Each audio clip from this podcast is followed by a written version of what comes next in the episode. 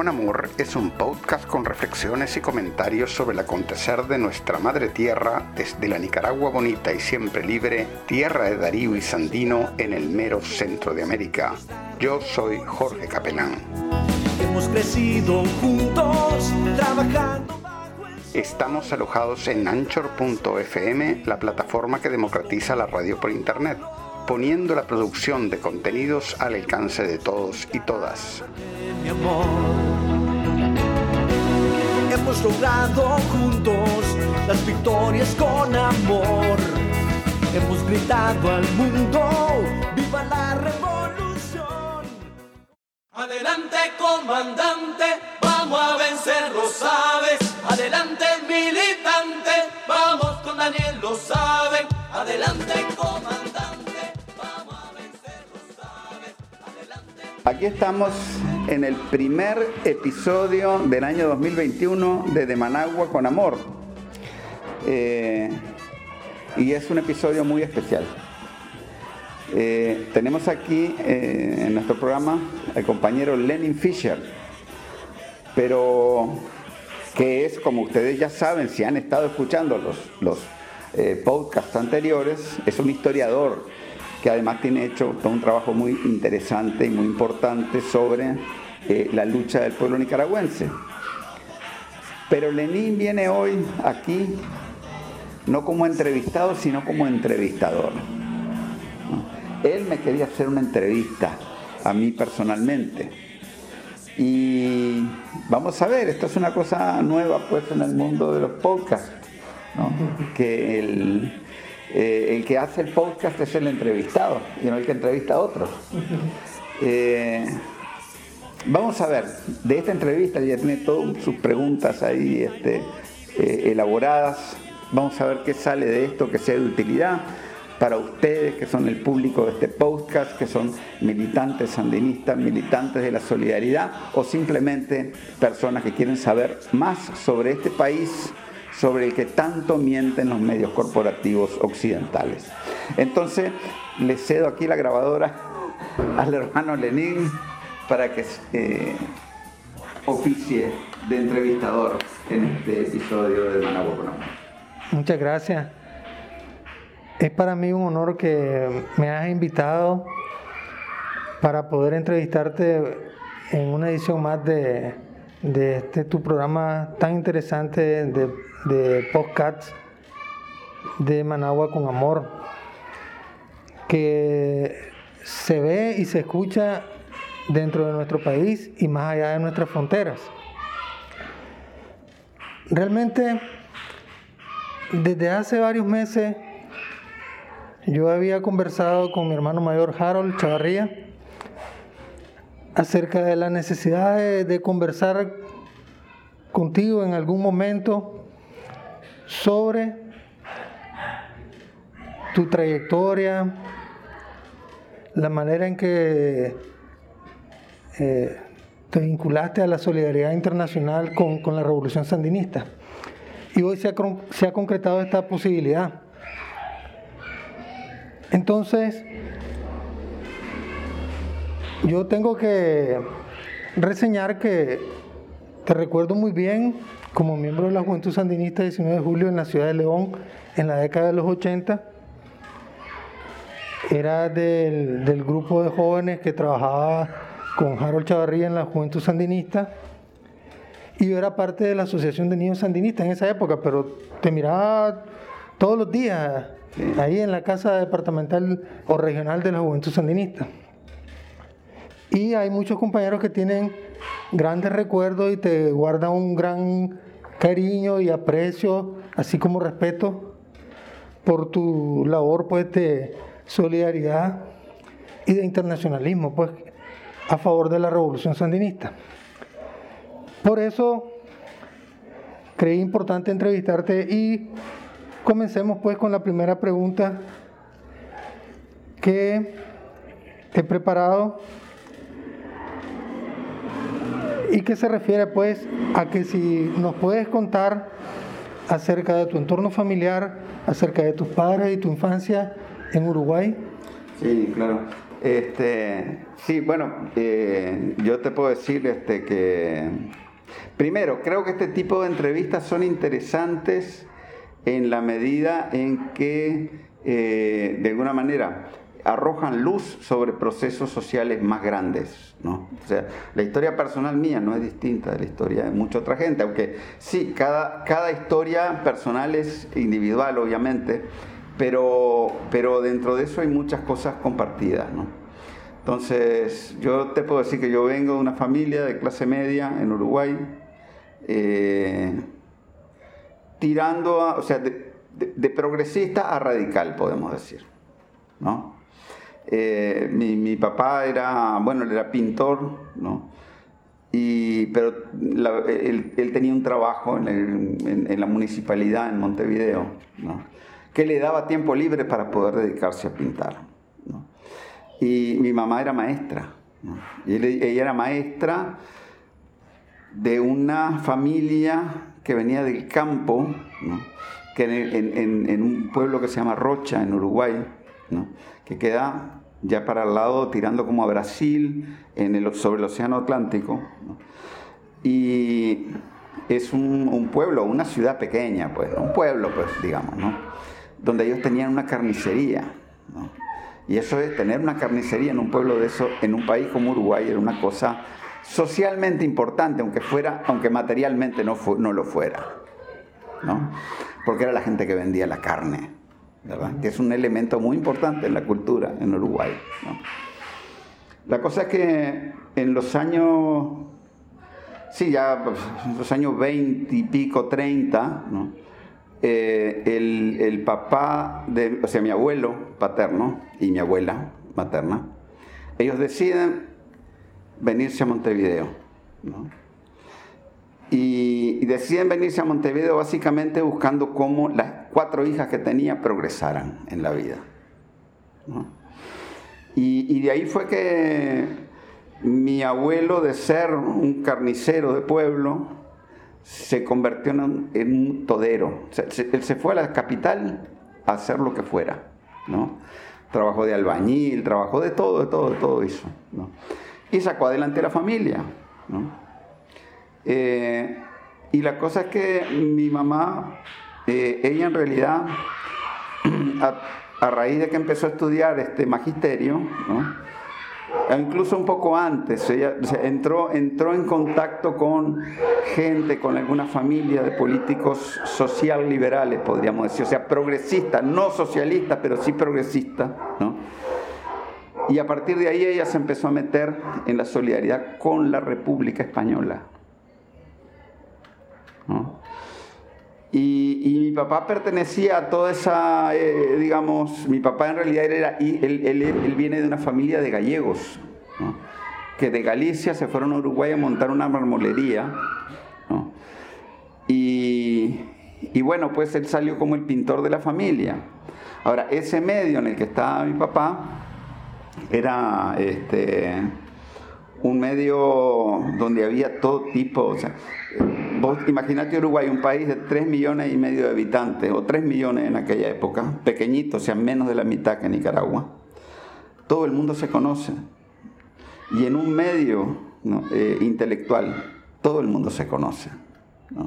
Y, y, yo creo que es importante resaltar esto, porque nosotros muchas veces cuando agarramos la historia de América Latina, vemos la historia a través de los relatos de las organizaciones. Pero lo cierto es que la militancia de la gente va más allá de esas organizaciones. Y, en eso, en todos esos grupos, en todos esos grupos en los que mi familia, mi papá y mi mamá tenían amigos, relaciones, ¿no?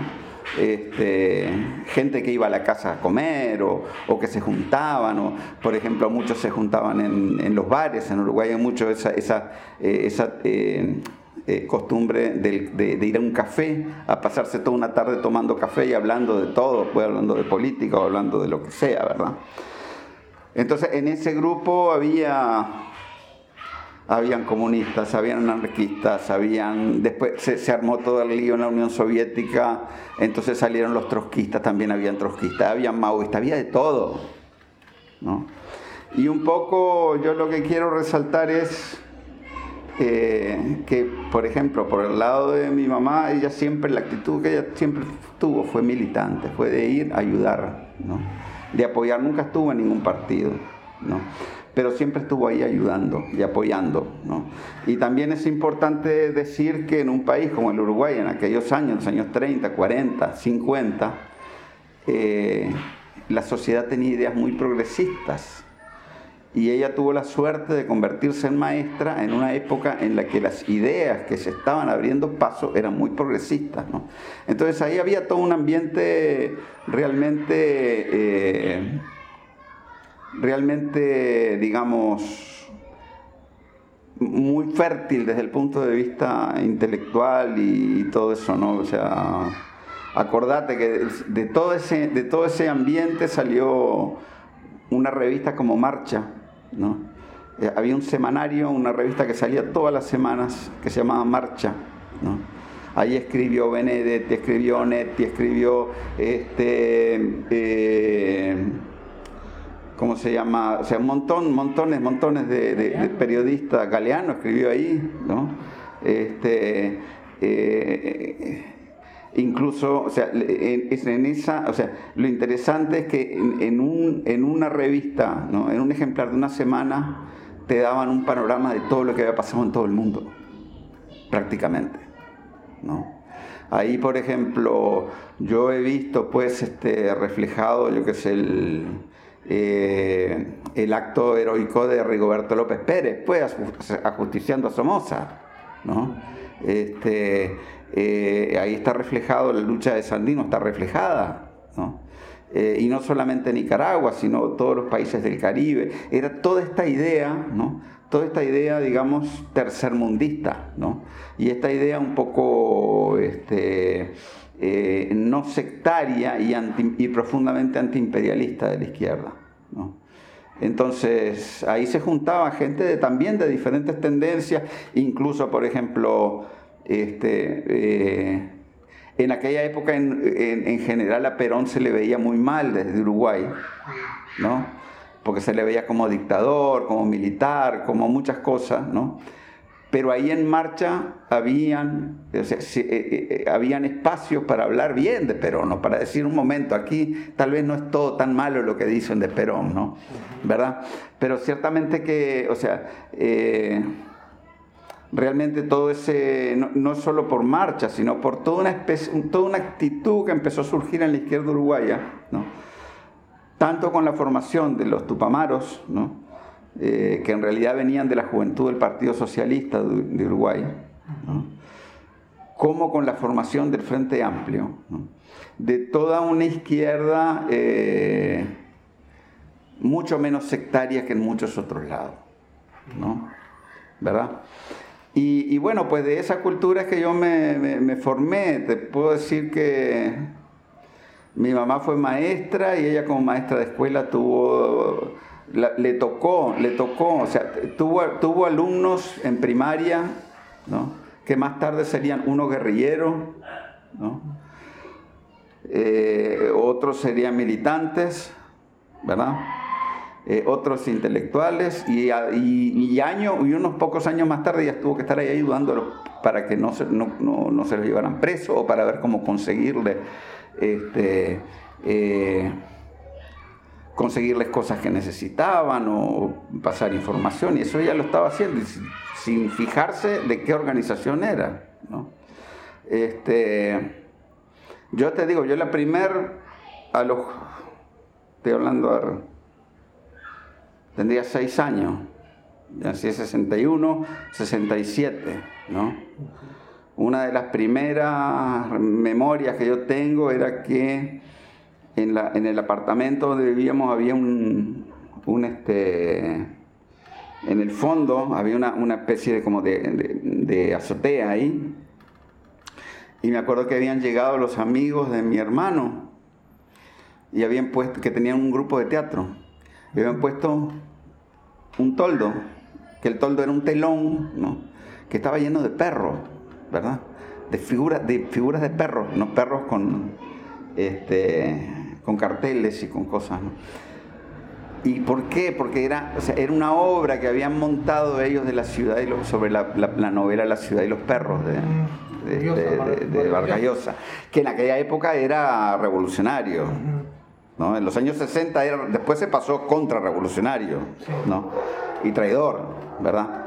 Este, pero eran todos muchachos que estaban, o sea, se estaban radicalizando políticamente de una manera eh, muy acelerada por una serie de cosas que estaban pasando en el Uruguay. Y me acuerdo también muy bien en el año 67 este, la noticia de la muerte del Che, que afligió a toda la gente mayor, adultos pues que yo conocía, lo afligió mucho, ¿verdad? Este, y también recuerdo a mi hermano mayor, que en esa época tendría como 18 años, que él, había llegado, él estaba estudiando arquitectura. Hoy en día él es artista. En esa época él estaba estudiando arquitectura y había hecho una, y me acuerdo porque me, lo tengo bien grabado en la memoria, que habían, este, estaban haciendo un afiche con una linterna mágica. Una linterna mágica es una caja con un lente y uno pone una imagen atrás, proyecta eso en la pared ampliado, es como una ampliadora de papel, ¿no?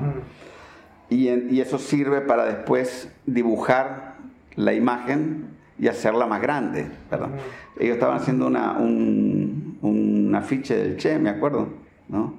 Este, y era ya en las actividades ya de militancia, pues, ¿no? Este, Incluso mi hermana, que nunca antes se había metido en política, con el tiempo se fue metiendo en política también, aunque sea fugazmente, pero lo hizo. Porque el hecho es que el Uruguay estaba pasando por un proceso, o sea, en Uruguay se fue instaurando una dictadura a, lo largo de un periodo de unos, digamos, 13 años tal vez, o sea, del 60, del 60 al 73 se fue instalando progresivamente un proceso de dictadura y un proceso de guerra civil revolucionaria también, a la par, ¿verdad? Este, ya, ya cuando, antes de que yo naciera, ya había grupos neonazis que estaban cazando gente de izquierda, por ejemplo, este, hay un caso de una paraguaya muy famoso que se llama Soledad Barret, que, la, que era paraguaya, estaba militando por Paraguay en Uruguay, pero los fascistas la este, la señalaron, Y le hicieron una, le, pusieron una suástica así en, en, los muslos, ¿no? ¿Verdad? Este, eso lo hacían con mucha gente, ¿verdad? Y, bueno, casos ya después de muerte de estudiantes en el 68, con liberarse, ¿no? Este, todo eso fue radicalizando a la gente enormemente. Y y habían en aquel momento ya eran muy, eran, la gente de fuera de Uruguay tal vez no lo sabe, pero los tupamaros eran uno de varios grupos armados que había. Lo que pasa es que los tupamaros fueron el más grande, ¿no? ¿verdad? Pero al inicio eran varios grupos, ¿no? Con diferentes orientaciones, con diferentes niveles de consecuencia, ¿verdad? Pero entonces, este, todo eso era un caldo de cultivo, porque yo te digo, en mi casa, por ejemplo, mi mamá dejó, ella dejó de dar clases en la escuela para pasar a dar clases particulares, porque le salía mejor. Eh, en aquella época una mujer se podía, si tenía una cierta cantidad de hijos, se podía jubilar a los 45 años, ¿no? Era una, la ley, ley llamada ley madre que había, y eso le permitía a ella sacar una jubilación y, tener clases particulares y le salía mucho mejor. Eh, no tenía que trabajar tanto. Entonces, me acuerdo pues que en, aquel, en mi casa estaba todo el día, llegaban como 20 muchachos de, diferentes colegios a estudiar química, a estudiar francés, a estudiar este, literatura, a estudiar lo que fuera, matemática, ¿verdad? Y yo estaba ahí, buena parte de mi juego era estar ahí, ¿no? Escuchando lo que hablaban, ¿verdad? Pero, pero era, notorio, era notorio en esa época un proceso de radicalización política, que normalmente los jóvenes, este, eh, o sea, se estaban politizando los jóvenes de una manera que normalmente no, no lo hacen, ¿verdad? Entonces, bueno, eso es un poco, de ahí viene, ¿qué decirte? O sea, viene la dictadura, nosotros... Eh, eh, era muy difícil, mi hermano estuvo, él, se fue un par de años por América Latina, pero siempre militando, volvió al Uruguay, se tuvo que ir por cuando, cuando, cuando la persecución se puso muy seria, ¿no? él se tuvo que ir para Chile, tenía una compañera chilena, estando en Chile como al año o algo así, se da el golpe.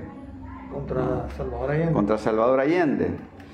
Y ahí había, este, tenían una orden específica de,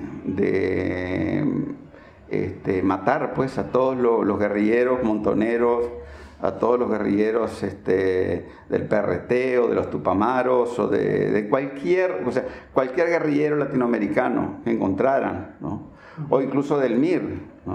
La orden era matarlos. ¿no? Entonces, este, mi hermano salvó la vida ahí.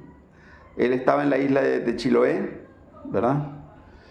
Y mi hermano salvó la vida ahí. O sea, ellos le hicieron un, ajusticiamiento, este, eh, o sea, ficticio, pues, ¿no? En, eh, eh, Chiloé es una isla que queda bastante mar adentro y yendo sobre el Pacífico, abrieron la puerta del avión y dijeron, bueno, ¿qué hacemos? ¿Lo tiramos o no lo tiramos? Y así tuvieron un buen rato. Bueno, nada, no, la tiremos, no sé. Y se lo llevaron al Estadio Nacional en Santiago. Este, y ahí en el Estadio Nacional en Santiago, él y muchos otros fueron salvados por el, eh, el embajador sueco. Eh, Adam Edelstam, que estaba, que en realidad él se voló a las trancas, porque en realidad él tenía, las órdenes que él tenía eran arreglarse con Pinochet. Y en realidad él lo que hizo fue todo lo contrario, fue criticar a Pinochet y fue decir, y él eh, iba él al Estadio Nacional y decía, a ver, todo lo que sea Tupamaro, todo lo que sea Montonero, venga, venga, venga, venga, yo, los, yo les doy eh, asilo. Fue así como un grupo, creo como de 45 tupamaros, fueron llevados desde, Santiago hasta Suecia. Mientras tanto en Uruguay también la, familia nuestra fue, como muchas otras familias, esto no es nada, lo que te cuento no es nada heroico, para nada, ¿no? Pero nosotros, sí, nosotros fue la policía y nos revisó toda la casa a las 5 de la mañana, como aparece en las películas, que son las dictaduras. Así fue, a las 5 de la mañana llegaban y te golpeaban la puerta, y después se te llenaba la casa de soldados, como 20, 30 soldados, ¿no? y, te revisaban todo, todos los libros ahí, gente que no sabe, no tenía la menor idea, o sea, por ejemplo, hay historias verídicas, ¿no?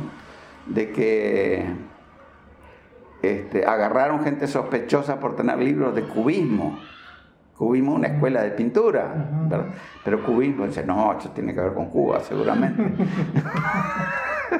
¿Verdad? Y en el caso, por ejemplo, te cuento una historia, en la, en la pizarra, ¿no? Uno de los muchachos había escrito, no se pierda, no sé qué. Y el oficial de los... Dice, ¿qué es eso? ¿Qué dice ahí? José Picardo, José Picardo es no, ese no se pierda, ¿no? Estaban locos o sedientos de, de, sangre, pues, ¿no? Porque ahí, en esa, esa, fue una represión muy masiva, ¿no? Ya después cuando ellos, o sea, primero fueron contra los tupamaros, pero mira que después, ¿no? La represión fue abierta para todo el mundo, ¿no? Y el tratamiento estándar ahí, cuando te llevaban, era creo que como dos meses o algo así de tortura, que era lo que llamaban el ablandamiento, ¿no? ¿verdad? Después te preparaban este, para que no tuvieras muchos moretones y eso y pudieras ir a un, juicio, ¿no? Y ya cuando te empezaban, o sea, si tenías suerte entonces te, te condenaban, ¿no? Y ya ibas a la cárcel. Si ibas a la cárcel a Punta Carretas, una de las cárceles grandes, ¿no? Entonces te podían dejar más o menos tranquilo, más o menos. ¿No? Pero cuidado, porque después a los rehenes de los tupamaros no los dejaron tranquilos, esos los tenían viviendo en, pozos durante 11 años, 12 años, no sé cuántos, cuántos años estuvieron. Pero lo cierto es que fue todo, comparado con la, dictadura en Argentina fue genocida, mató a 30.000 personas. Este, la dictadura de Pinochet también, ¿no? Y fue bárbara, Mientras que la dictadura de Uruguay fue mucho más científica.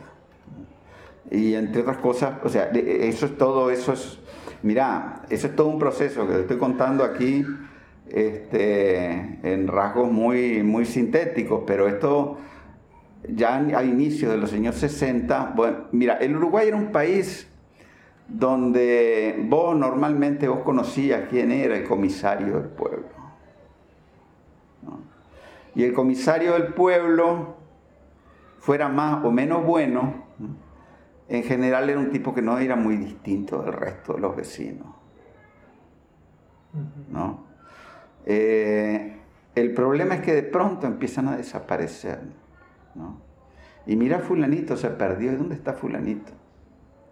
Fulanito volvió a los seis, ocho meses con el pelo cortado totalmente y con la mente cambiada, porque ese hombre lo mandaron a la Escuela de las Américas o a Brasil a enseñarle todas las técnicas de contrainsurgencia, o sea, ver la población como enemiga, y eh, aprender de tortura y aprender ¿no? todas esas cosas. O sea, eh, por eso es que te digo que fue todo mucho más científico. Eh, la, dictadura que más torturó en América Latina fue la uruguaya. Y, torturó por un principio científico de que la tortura funciona para aterrorizar a la gente. No, no sirve para sacar inteligencia, pero sí sirve para aterrorizar a la gente. ¿Verdad? Sí sirve para aterrorizar a propios y extraños. Entonces, eh, bueno, de ahí todo eso, ¿verdad? O sea, fueron días muy, muy duros, muy duros porque este, ya vos no podías, o sea, la directora de la escuela a la que yo iba era comunista. De la noche a la mañana no se podía hablar de eso. ¿Ya? Cuando, fue, cuando se da el golpe a partir de 73, 76, todo ese periodo, ¿no? Porque es todo un periodo, no es, o sea, formalmente 76, pero en realidad todo eso empezó en el 72, ¿no? La ola de represión brutal hacia todo el mundo, ¿no? este, eso ya, ahí se militarizó todo el país. Los militares empezaron a tomar comando de todo. Yo iba, por ejemplo, yo iba a la Asociación Cristiana de Jóvenes a hacer natación y esas cosas. De la noche a la mañana se llenó de, de, militares. Se llenó de militares. ¿Por qué? Porque ya ellos tenían un cupo ahí de puesto. Entonces, este, todo eso a nivel, por ejemplo, hicieron, sacaron una ley que todas las personas que, este, por ejemplo, no, no podía, mi, mi, mamá que era maestra, ella no podría ejercer como maestra porque tenía que firmar un documento. No, yo no soy, ni fui, ni seré jamás eh, sediciosa, ni eh, comunista, ni, ¿verdad? Nada de eso. Se tenía que firmar eso para poder tener derecho a tener algún trabajo. El problema es que si ella firmaba eso, ¿verdad? Cualquiera le podía decir, no, mire, si usted iba a todas las manifestaciones que habían, o estaba en el comité de base del Frente Amplio. ¿Me entendés? Sí, claro. ¿Y cómo se llaman sus padres? Eh, mi mamá la conoce en León, de Doña Tota, ¿verdad? Fructuosa. Y mi padre, Liber, Liber Capelán. Liber. Liber, Liber, sí. Y bueno, y... De, del hongo es el Ella es fructuosa del hongo. Del hongo fructuosa del hongo, sí. Del hongo porque ese es un apellido en realidad italiano italiano de unos italianos que tenían el escudo de Garibaldi en el rancho. ¿no? De eso, de eso, ¿verdad? Este, pero que hispanizaron el nombre. Se le pusieron Del Hongo. Era Dilongo, le pusieron Del Hongo. ¿Entendés? Y, pero además había este, que este hombre estaba casado con una mujer que era indígena. Yo tengo un poquito ahí también de sangre indígena, una, mujer que no hablaba ni español. ¿Verdad?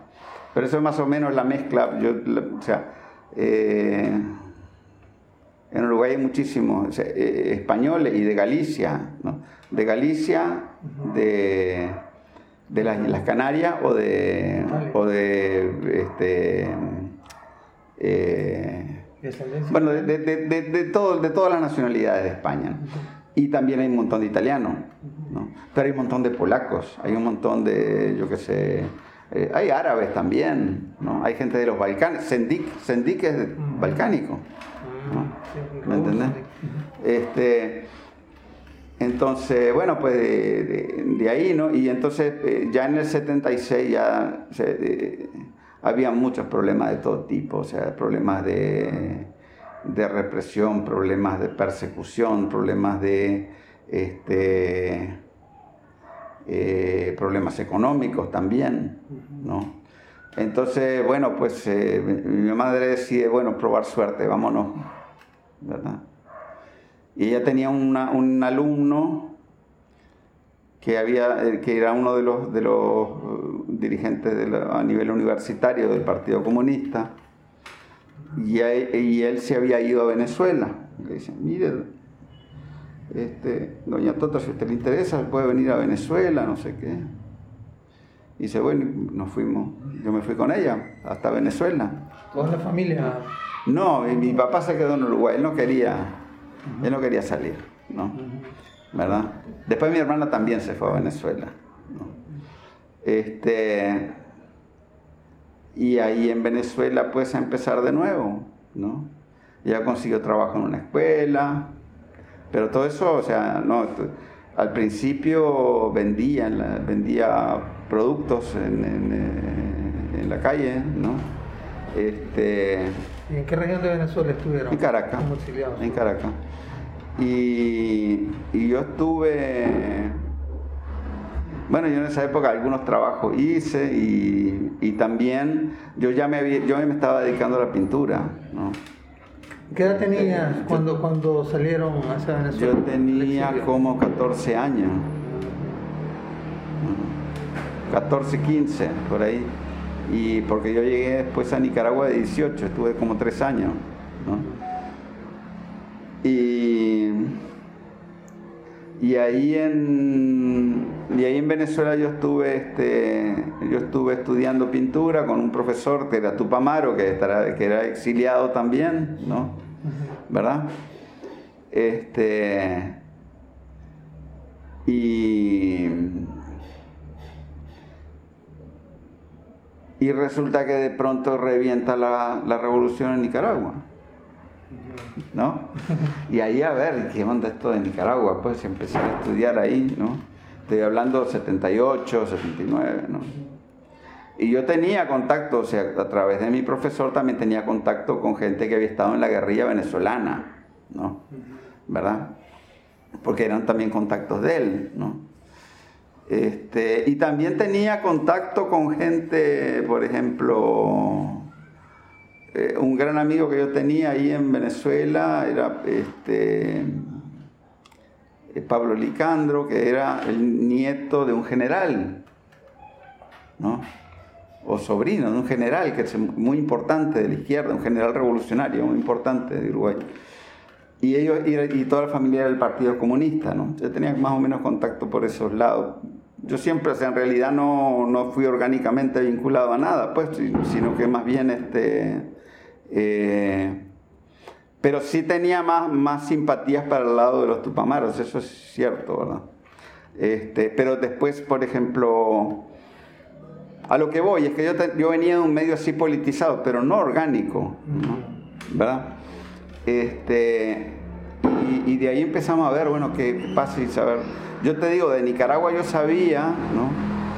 Yo en realidad la primera cosa que yo escuché, yo tendría como 6, 7 años y yo iba caminando por la calle con mi mamá por una escuela y mi mamá me dice, esta es la escuela de Nicaragua. Era una escuela, una escuela que se llamaba así Nicaragua. Este, y ahí en Nicaragua está, y en Nicaragua estuvo Rubén Darío, y, nació Rubén Darío, me dice. Y después cuando estaba ya en la secundaria, ¿no? Este, nos ponen, el, nos ponen a analizar el poema El Trópico, ¿verdad? Hablando ya del modernismo, ¿no?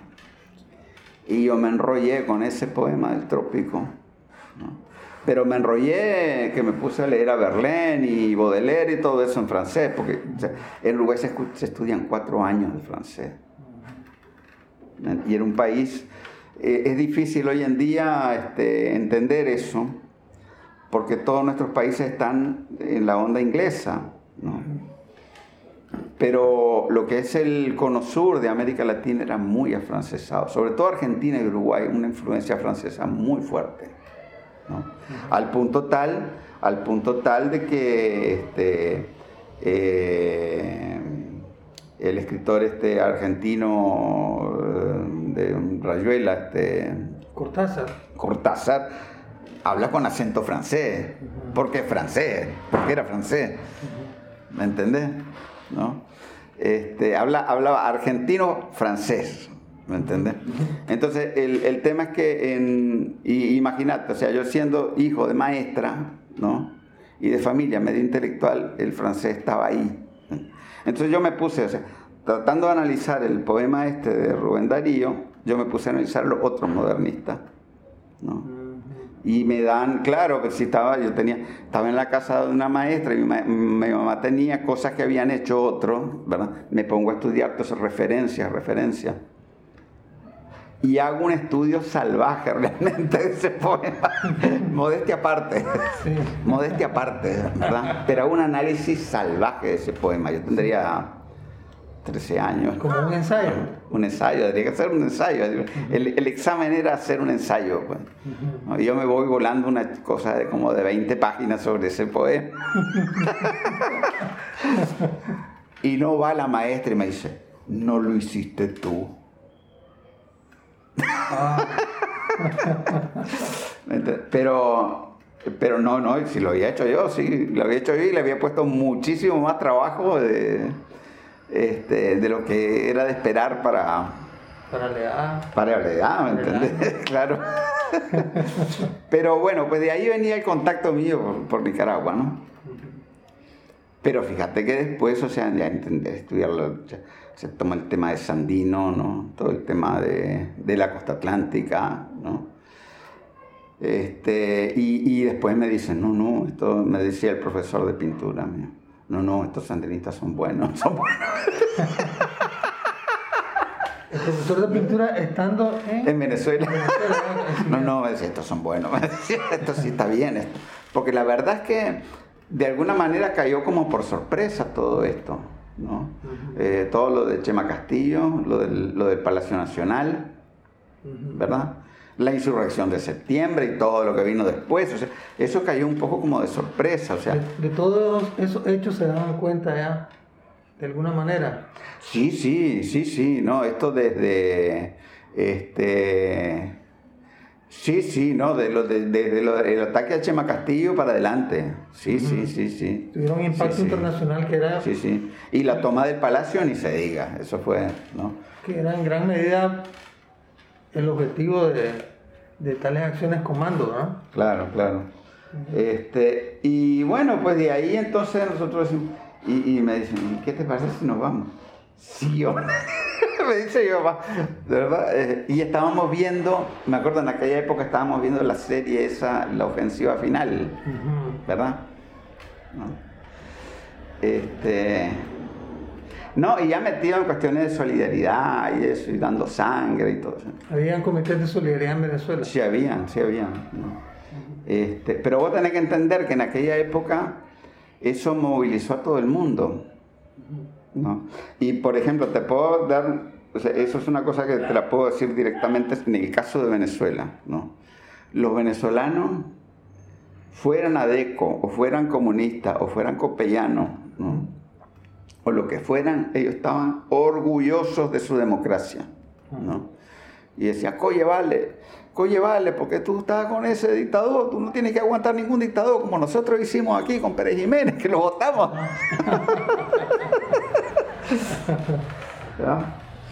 Este, y por eso no les odiaban a Somoza, lo odiaban directamente. La gran mayoría de la gente lo odiaba. Entonces, este, ahí hubo solidaridad de todos lados. O por lo menos eh, una visión positiva desde todos lados. Y, y entonces, viendo todo eso, me dicen, ¿y qué decís vos? ¿Nos vamos? El profesor. Mi mamá me dice, Ah, ¿qué decís vos? ¿Nos vamos? Sí, hombre. y entonces nos vinimos aquí, sería noviembre, octubre, octubre, ¿no? Llegamos, eh, creo que sí, los últimos días de octubre, sí es, sí, Del del 79, ¿no? En Ticabús. Ajá. Pasamos por toda la frontera ahí de Peña Blanca y todo eso. y fue muy interesante porque veníamos con unas mochilas ahí cargadas de, ¿no? Este, de lo que nosotros pensábamos que podía hacer falta, ¿no? ¿Verdad? Y, y yo me traje todos mis libros de Marx y eso, y el 18 Brumario de Luis Bonaparte, y la crítica al programa de Gota, bueno, este, el, el Estado y la Revolución, obviamente, eso había que tener, ¿verdad? Y me acuerdo que cuando llegamos a la, a la frontera, ¿verdad? Ahí había unos, unos muchachos, pues, ¿no? Revisando, En la frontera sur. ajá. Y cuando abren la mochila mía, cuando ven todos los libros, ¿eh? pase, pase, compañero, pase. este, Una buena identificación. Claro. Este, y bueno, y de ahí este, fuimos a dar una señora, no teníamos ni dónde quedarnos. Una señora en el bus nos dice, mire, usted tal vez no quiere quedarse con nosotros ahí en Monseñor Lescano. ¿Qué será Monseñor Lescano? bueno, pues vamos ahí en una casa bastante humilde, ¿no? Y la señora nos ofrece gallo pinto y no sé qué. Y al día siguiente ir a ver al padre cardenal porque teníamos una carta de recomendación para él. Nunca sirvió para nada. este, y, y de ahí no me acuerdo si era el sobrino de la señora o un hermano de ella. Me dice, mirá, ¿y por qué no nos vamos a León? ¿No? Vamos a ver, te, te voy a llevar a León para que este, conozcas León. dice. Entonces yo me fui con él ¿no? En Le- a León. ¿no? Y mi mamá se quedó ahí todavía en Managua viendo qué, buscando qué hacer, no sé, ¿verdad? Ella, este, en realidad ella iba dispuesta a hacer lo que hiciera falta, no, no necesariamente a ser maestra. ¿verdad? Incluso en realidad yo creo que ni siquiera quería trabajar de maestra, quería hacer otra cosa, no sé qué quería. Entonces, y me llevan la primera noche, me llevan ahí a la Juventud Sandinista, que quedaba enfrente a la escuela René Chic, hoy en día, en Zaragoza. La vieja. primera Juventud. casa, la primera, primera casa. la casa, Juventud sí, sí, sí. Sí, Al colegio José Madrid. Así se llama ahora, menos mal, porque en aquella época se llamaba René Chic, No, lo, imagínate. lo que pasa es que se llamaba José Madrid, pero abajo pusieron el rótulo Ah, Administración René cierto, ah, Chic, cierto, es cierto, es cierto, gobierno eso de era, René eso era, Chic. eso era, eso era. Sí, la primera casa de la Juventud Sandinista. Esa, sí, antes que continúe, disculpe, eh, su hermano, ¿cómo se llamaba su hermano? Carlos. Él nunca tuvo oportunidad de venir a Nicaragua. Sí, él vino, Ah, él vino en el 80. ¿Y cuánto, Estuvo dando algún par de talleres, ah, ¿y cuánto tiempo estuvo aquí? como un mes tal vez, un mes, mes y medio, no sé. Estuvo su semana, ¿no? Este, Entonces, allá en León es que nosotros lo comenzamos a conocer a usted como el uruguayo. claro, claro, ¿no? Y cuando yo llego ahí, me acuerdo, si era una, era una noche, ¿no? Este, un poco de chavalo armado con naca y M16 y galil y escopetas y este Y en el segundo piso había un muchacho ahí que estaba, un compañero que estaba luchando con un retrato del Che Guevara, que tenía el ceño fruncido, el pobre Che Guevara. y yo me puse ahí, claro, como yo estaba estudiando pintura y todavía estudiado pintura y todo eso, me puse ahí este, a, a ver si le componía un poco, ¿verdad? Era un retrato como de dos metros por dos metros. Y ese muchacho era Chicho. No sé si, no, no sé si oíste hablar de Chicho, un compañero que estuvo en el Ministerio del Interior. No, no, no, no Bueno, recuerdo. Chicho, ¿no? Este, y él estaba ahí de dibujante y de artista, pues, ¿no? Ujú. Y, y después él pasó al Ministerio del Interior como dibujante, ¿no? Eh, y ahí fue que yo empecé a trabajar. Ese, ese retrato lo, lo rifaron después en una fiesta que hicieron en el Club Social. ¿no? Ujú. El Club Social, hay que explicarle a los oyentes que no conocen León, Ujú. que el Club Social era el centro este, de, de- de- de fiestas de, de Somoza, ¿no? Y de la alta sociedad. ¿verdad? Y de la leonesa, alta sociedad leonesa. ¿no? O eventos nacionales, sí. Claro, y con la revolución ese, ese centro este, se convirtió en un centro este, recreacional para la gente, ¿no? Ujú. Eh, y hoy en día es la alcaldía ahí, ¿no? Sí, está ocupado por los... Hoy en día es la alcaldía. Pero bueno, la cosa es que eh, se hizo una fiesta ahí para recaudar fondos, ¿no? Este, porque ahí se hacían fiestas, a cada rato se hacían fiestas para recaudar fondos, para trabajo social y para trabajo, este, muchas veces para comprar el mismo material de propaganda que nosotros usábamos o cosas de ese tipo, ¿verdad?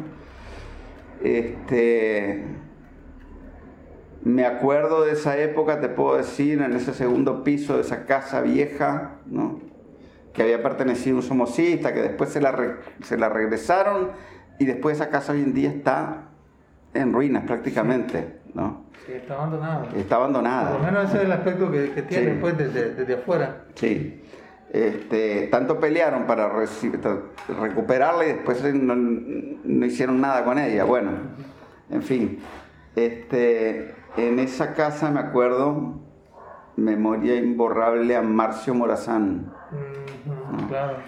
Que fue el primer, el primer dirigente de la Asociación de Niños Sandinistas. ¿no?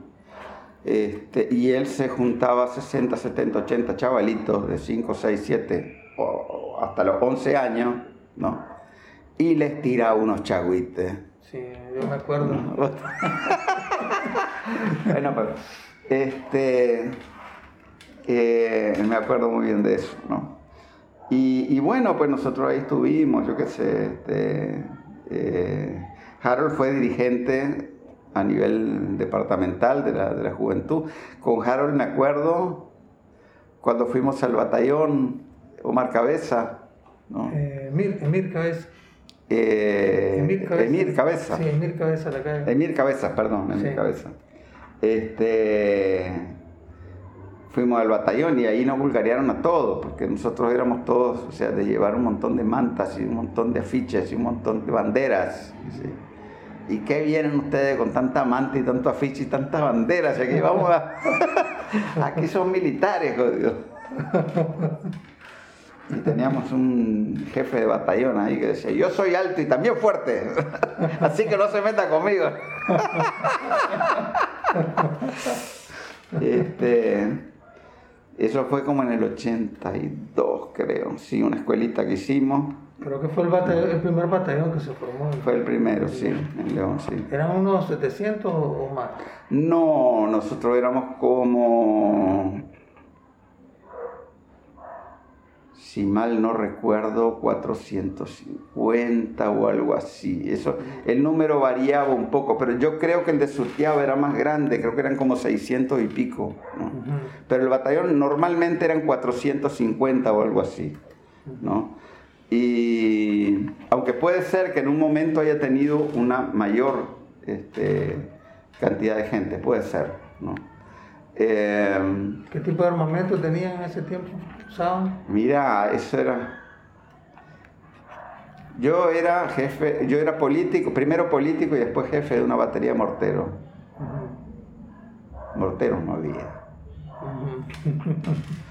Este, morteros no había. Practicábamos con tronco. ¿no? Este, sí había, sí había este, ametralladoras calibre 50, había. ¿no? Eh, y acá.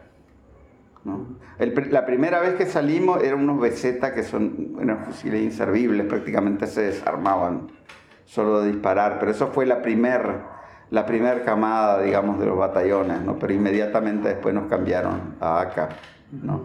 que en realidad era el mejor fusil de infantería que había en aquella época y creo que todavía sigue siendo de los mejores fusiles de infantería, este, independientemente de todos los desarrollos ya técnicos que han habido en la, en la cuestión armamentística. ¿no? Este, pero nosotros en realidad este, hay que decir que el modelo de los batallones eh, había que cambiarlo. Si, si uno, o sea, ya entrando en una etapa de guerra, de, confrontación militar con la contra, el nivel que se dio, este, ciertamente que había que cambiar eso, pues, y, y lo que se hizo fue crear unidades con más continuidad en el tiempo, que estuvieran años ¿no? de preparación y de combate, años eh, eh, seguido, ¿no? porque los batallones de reserva en realidad movilizaban a la gente cada seis meses o algo así, ¿no? ¿Verdad? Y, realmente no era el mejor tipo de... O sea, era... Por un lado era bueno porque era una mezcla de diferentes edades, de diferentes grupos sociales, ¿no? Pero por otro lado no era tan bueno, porque vos tenías, por ejemplo, habían algunos grupos de gente que eran desempleados y que eh, el empleo de ellos era estar ahí en los batallones. ¿no? no eran la mayoría, ¿verdad? Pero eran, digamos, o sea, los, borrachitos del pueblo que con cuatro reales ellos se arreglan ahí en el barrio cuando le, dan, le dan la ayuda, la poca ayuda que daban los batallones, ¿verdad? Y, y en esos meses ellos van y, y, viven de eso, pues y después se van a la otra movilización. Había pero era la minoría. Era una minoría, ¿no? Pero después tenía, yo que sé, tenía estudiantes, tenía trabajadores, tenía profesionales, ¿verdad? Era una, realmente era una radiografía de la sociedad, ¿no? Pero el problema es que eso no te permite a vos llevar adelante un combate militar sostenido contra un enemigo. ¿Me Sobre todo con, la, con el, nivel, que alcanzó la agresión militar y las fuerzas contrarrevolucionarias que llegaron a ser, según entiendo, el ejército irregular más grande y mejor armado del siglo XX. Claro, y, y, sí, ¿no? Este, y sí, porque ya después de eso, o sea, la verdad es que, este, bueno, había, la, cuidado, la guerra ahí en Yugoslavia fue bien gruesa, ¿no? Para hablar del siglo XX, ¿no? La guerra en Yugoslavia, en los Balcanes, y eso fue bien gruesa, pero pero como fuerza irregular, pues. Como, como fuerza irregular. En América Latina, en América Latina, el ejército ah, más grande sí, mejor sí, armado. Sí, sí, sí, indiscutiblemente. Indiscutiblemente. Y. Eso fue la contrarrevolución aquí en Nicaragua. Pues. Y además, el problema es que nosotros, en realidad. Eh, no tuvimos problemas para conceptualizar eso, incluso, incluso hasta cuando vino el concepto este de guerra de baja intensidad, yo creo que tuvimos problemas para conceptualizar eso. Porque el objetivo al final se vio que no era venir a destruir todo y a tomar y a plantar la bandera yanqui en Managua. El objetivo era eh, horadar y destruir la capacidad de, resistir de una parte del pueblo. Este, o sea, en realidad era descomponer la sociedad, ¿no? Ya cuando te sacan a vos de, por ejemplo, cuando llegas al punto de que te están pagando y los billetes con los que te están pagando tienen un sello con tres ceros más. Decirte, bueno, ahora vale, si valía 500, ahora vale 50 mil, ¿verdad? Y vos decís, por favor, no me suban más el sueldo porque los precios van a subir mucho más, ¿verdad? Habían, habían sacado de control a la economía, ¿verdad? Por muchas razones, pero fundamentalmente por la guerra, obviamente. ¿no? Este, entonces... Y habían causado terrorismo. Claro. Y, y cuando ya vos, por ejemplo, o sea, nosotros aquí hubo que compactar el Estado. Hubo que mandar a gente al desempleo. Ok, se les daba una máquina de escribir, se les daba un autito, se les daba una tierrita, ¿no? Pero eso no era con una lógica este, para más adelante, sino que era simplemente porque no se podía pagar un montón de gente en el Estado. ¿no? Eso casi, fue casi al final. Casi al final, claro, claro. Es, todo eso son, o sea, efectos, ¿verdad? Que, que tuvieron que ver con todo el tema después de las elecciones del, del año 90, ¿no? Donde la gente, una, una parte de la gente dijo, por favor, ya no aguantamos más. Claro.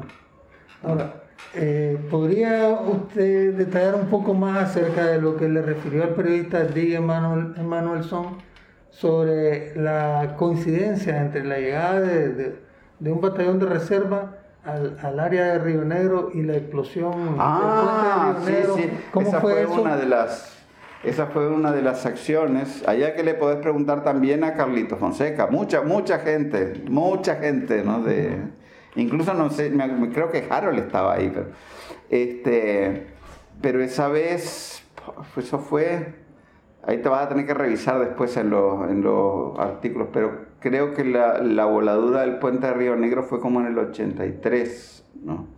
Y me acuerdo que hacía mucho calor, ¿verdad? Y nosotros llegamos, el, el puente sobre el Río Negro queda camino a Somotillo, ¿no? Este, ahí está el puente vendí un puente muy lindo que lo construyeron los japoneses, ¿no? Lo reconstruyeron los japoneses, ¿verdad? Pero ese puente existía hace 40 años, ¿verdad?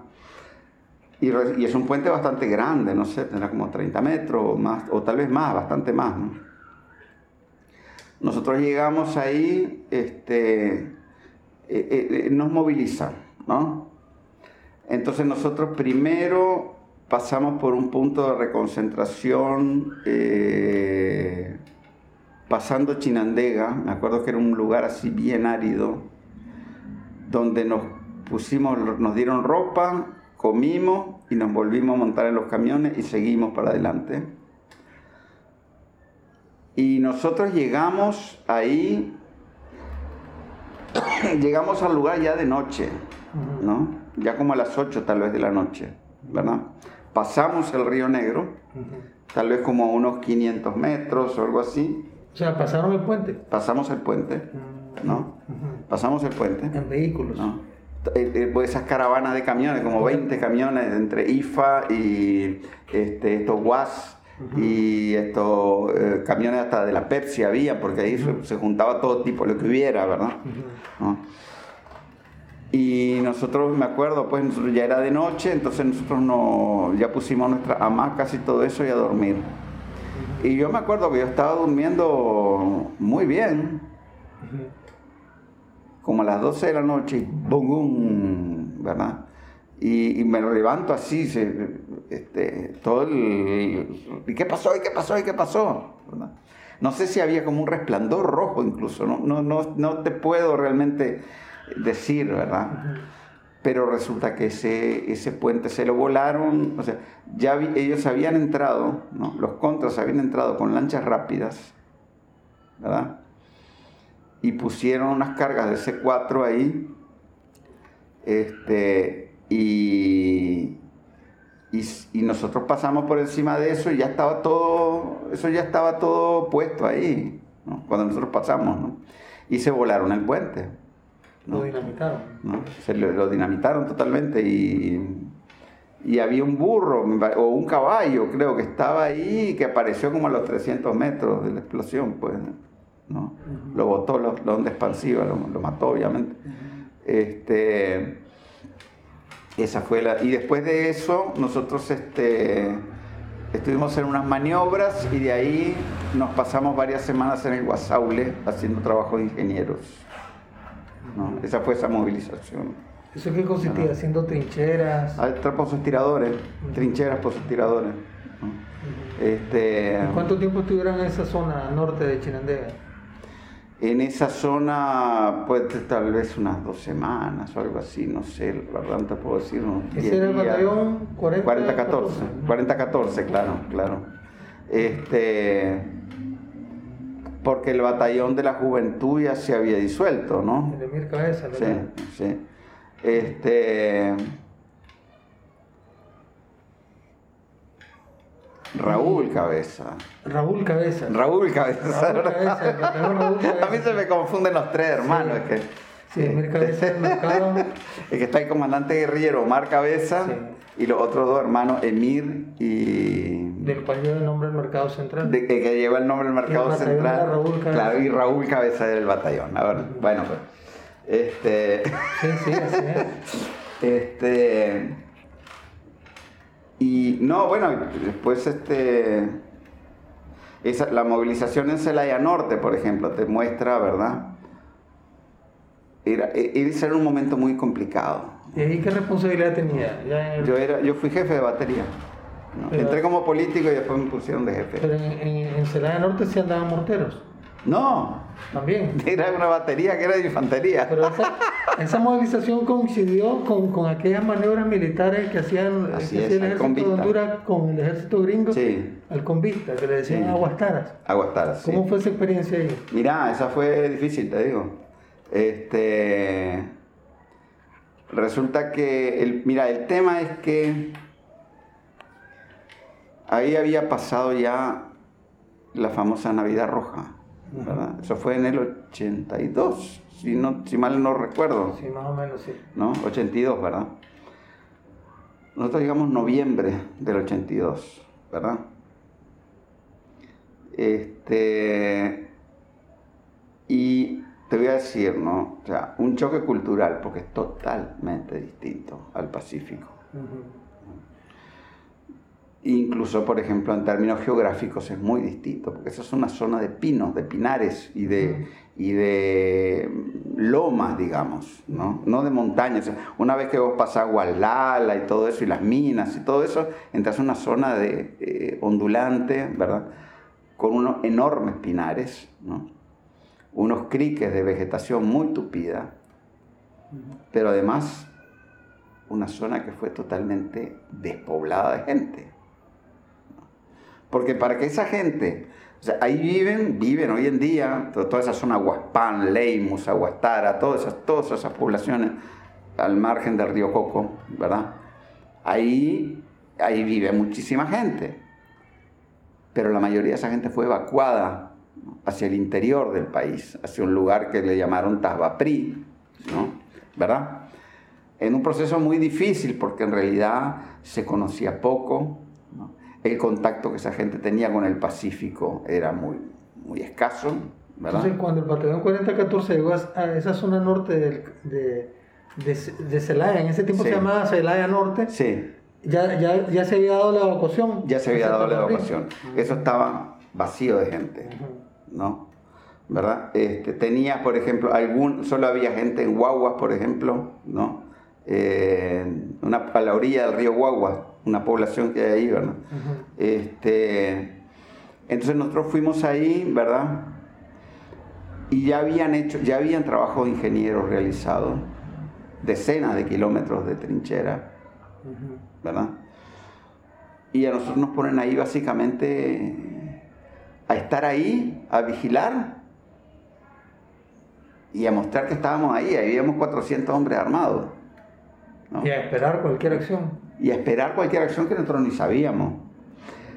Eh, si hubieran querido invadir con sus helicópteros Tomahawk y con todas sus cuestiones, ¿verdad? No hubieran matado a muchos de nosotros. Hubieran muerto varios de ellos, porque nosotros teníamos cada 400 almas con un AK, con bastantes balas, ¿no? Este, no creas que no le iban a hacer Daño. algo, ¿verdad? ¿No? Pero lo cierto es que nosotros estábamos ahí básicamente para imprenteando, diciendo que estábamos ahí porque estábamos ahí, ¿verdad? Y obviamente que los planificadores se cuidan. No, si ellos hubieran visto que, hubieran, que eran, solo éramos dos o tres, hubieran, hubieran tratado de, de Claro. invadir, ¿no? Pero era un batallón de infantería de reserva. Claro, claro. Ahora, bueno, teníamos, o sea, ahí estuvo la compañía de Carlos Fonseca que estuvo cara a cara con la Guardia Hondureña durante varios meses, haciendo posta todo el día, durmiendo apenas unas pocas horas y comiendo mal porque estaban a 10 kilómetros de nosotros, ¿verdad? Y me acuerdo que se nos acabó la comida, ¿no? Pronto se nos acabó la comida y empezamos a, a vivir de los, los chanchos que se habían este, vuelto salvajes, o sea, los chanchos que no se habían logrado juntar en la evacuación, ¿verdad? que se habían vuelto salvajes, vivir de eso, ¿no? Este, una vez llegó un camión con provisión y se cayó en uno de estos puentes que hay, esos puentes de tablones, ¿verdad? Se cayó el camión y se, fue, se llenó de arena todo. Nos pasamos comiendo arroz con arena y pan con arena y todo con arena. ¿Verdad? Una dieta mineralizada. Mineralizada totalmente la dieta. Este, alguna compañía le di, fueron ahí a la, a la, casi persecución de unos grupitos de contra, pero y después al resto nos mandaron ahí a cuidar puentes, ¿no? Pero eso te digo una cosa, en lo militar, estar así esperando es lo más duro que hay. ¿Me entendés? En esa movilización, recuerdo que estuvieron o participaron eh, el búho.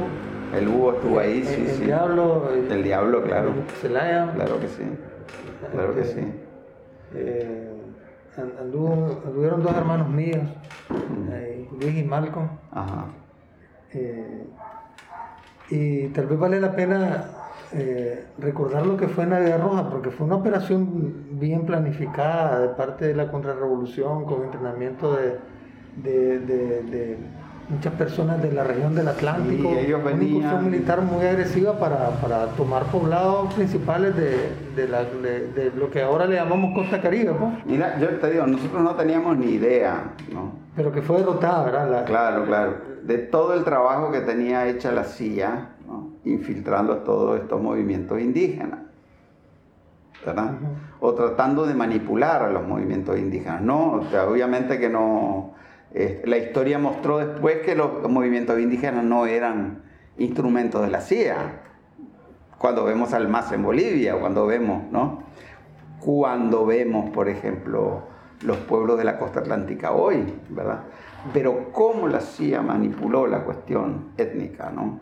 Eso ellos tenían décadas, ¿no? Décadas viendo a ver cómo lo estaban, cómo lo iban a implementar, ¿no? Pero las fuerzas militares que entrenaron en Honduras de origen, eh, pues de, que eran muchos de ellos pues autóctonos de la zona del, del Caribe, pues, eh, fueron entrenadas por, por, por guardias somocistas, eh, incluso Sí, sí. oficiales de la EBI. Hay, hay libros de testimonios sí, de ellos sí, sí. cuando Eso fue- planificaron sí, todo, sí, sí. entrenados allá desde el- en, en- en la Sí, parte sur de además- Honduras para entrar a Nicaragua. Además, bueno, vos que sois historiador me podés, este, me podés este, corregir, ¿no?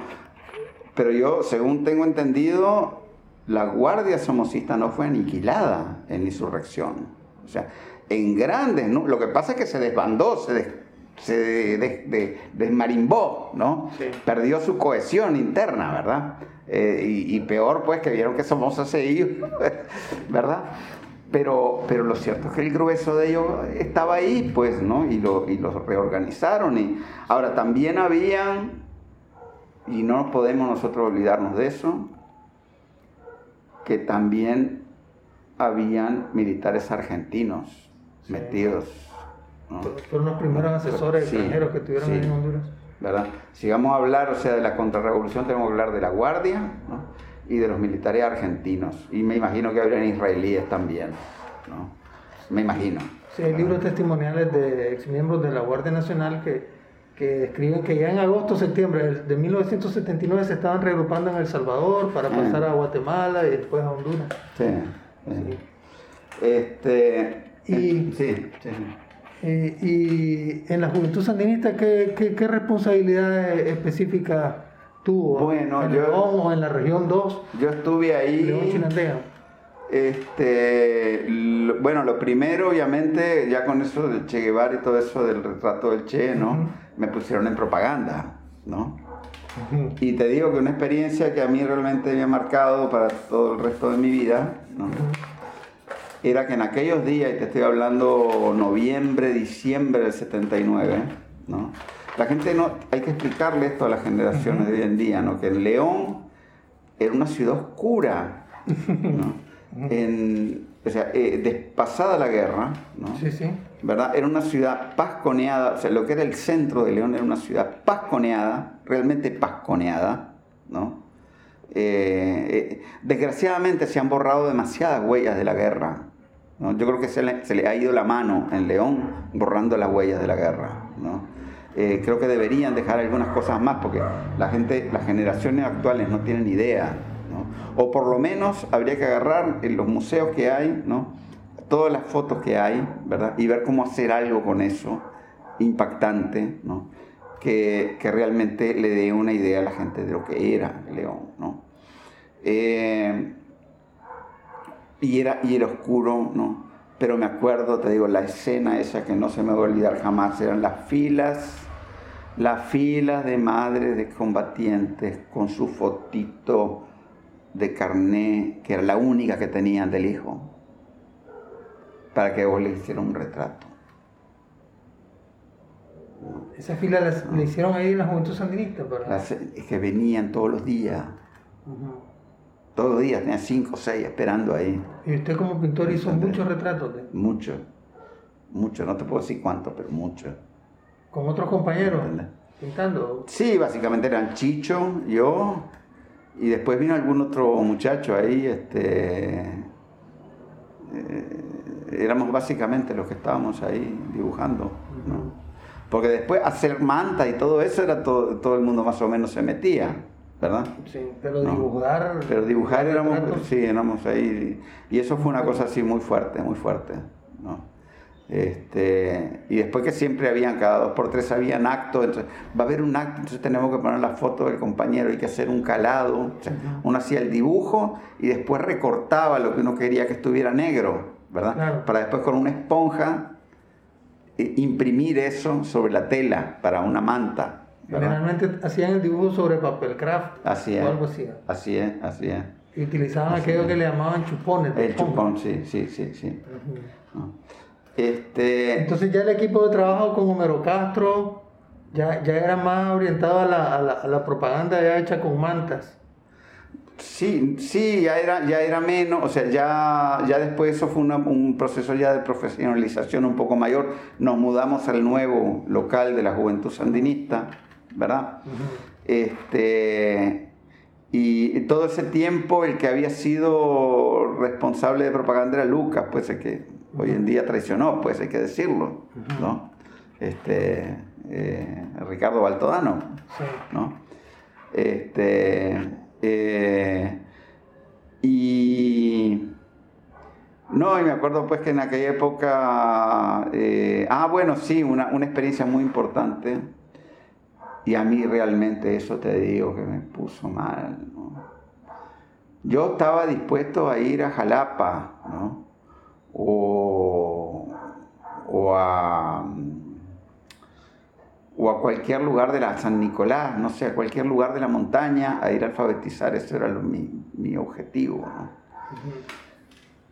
Y resulta que como en abril, no, como en, no, no, abril, como en febrero, principio del 81, llega Fanor Herrera, el compañero Fanor Herrera o sea, antes de la alfabetización. Antes de la alfabetización. O sea, en el 80 entonces. En el 80, perdón. en el 80, antes de la alfabetización.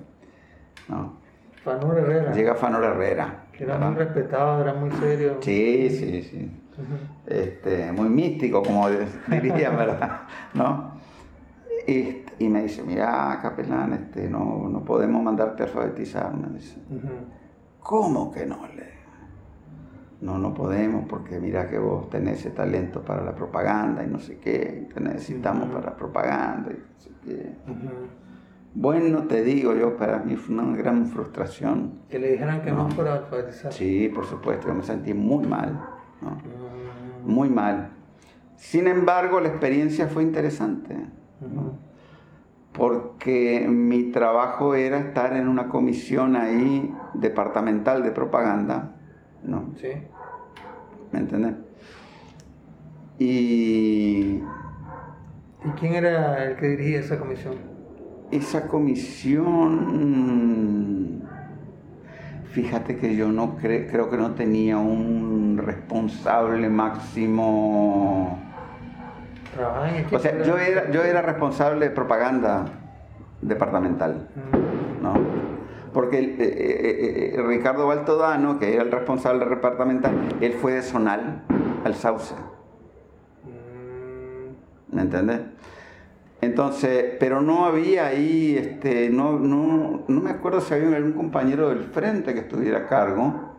Había un compañero Ramón de, de Anden y había una pareja de guatemaltecos, ¿no? No recuerdo los nombres. Este, no, no me acuerdo, no te puedo decir ahorita. Creo que el muchacho se llamaba Gustavo, pero no estoy seguro, ¿no? ¿Verdad? Y, y- y el trabajo de propaganda en esa época de la cruzada Bueno. estuvo orientado a qué? Bueno, entonces lo interesante es que nosotros ahí, o sea, más bien lo que hacíamos era, yo una de las experiencias más interesantes que tuve fue en Quesalhuaque, ¿no? Que era ya para la parte de la ofensiva final de la cruzada, ¿no? Y entonces hicimos una reunión ahí con todos los técnicos y todos los miembros de la juventud y todo eso. Y dijimos, bueno, ¿y qué materiales tenemos? Porque manta no tenemos, ¿verdad? O sea, ¿qué tenemos? Y tenemos como 400 cajas de tiza que no hemos usado. Perfecto. Entonces, agarramos a cada quien le damos su tiza y que ponga en cada piedra. ¿no? La eh, la- se acerca la victoria final sobre la ignorancia, todos alfabetizar, ¿verdad? ¿No? Este, así- ese tipo de cosas, ¿no? ¿Me entendés? Eh, también, por ejemplo, bueno, teníamos, había, había que hacer un periódico mural, pero eso chocha. Un periódico mural, no me acuerdo si era en Anden o era en la Casa de la Cruzada, teníamos el periódico mural, ¿verdad? Eh, seguramente el que manejaba, el que, el que dirigía eso era el eh, del Ministerio de Educación sería, porque ese era el mando, ¿no? Este, pero la verdad no me acuerdo mucho. Y después también otra cosa muy, muy interesante fue hacer de corresponsal del Brigadista. ¿Cómo ¿no? fue eso? El Brigadista fue la primera revista que sacó la Juventud Sandinista. Sí, me acuerdo, me acuerdo. ¿no? ¿Y cómo, cómo fue la Y experiencia? no, y bueno, era este ir a Managua, de algunas reuniones de la redacción de vez en cuando, un par de veces, no mucho más, porque no daba, tampoco fue, la cruzada no fue tanto tiempo, ¿no? Y escribir, escribir este, crónicas y ese tipo de cosas, y distribuir la revista, ¿no? Podría decirse que durante la Revolución Sandinista, esa, esa primera etapa de la década de los 80, donde usted comienza a escribir, es ahí en, en el Brigadista. Más o menos, más o menos, sí.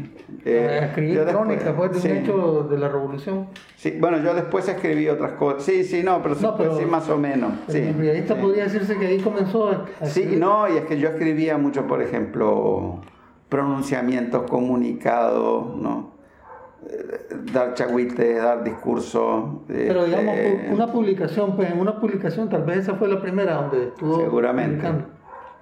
Sí, este, no creo que yo firmara con mi nombre, Mm. ¿me entiendes? Porque no funcionaba tan así las cosas. Este, pero mucho ahí, bueno, este, ese fue el trabajo ahí en, en propaganda, pero en realidad yo quería hacer otras cosas, ¿no? Y es ahí cuando en el 82, por ahí, me mandan a trabajar al Zonal de la Juventud en León. ¿no? Y en esa época estaba Harold en el departamental. No me acuerdo qué responsabilidad tenía, si de organización o qué. No, de organización creo que era Danilo Padilla, Ya en la segunda casa de, de la en la segunda casa. ¿no? Y ahí trabajé con la compañera Marta Solís, de, que tengo un- de quien tengo un muy de- recuerdo. grato recuerdo. ¿no? Y fue una compañera que es una lástima Marta Solís. Sí, es una lástima que ella este, murió de cáncer, ¿no?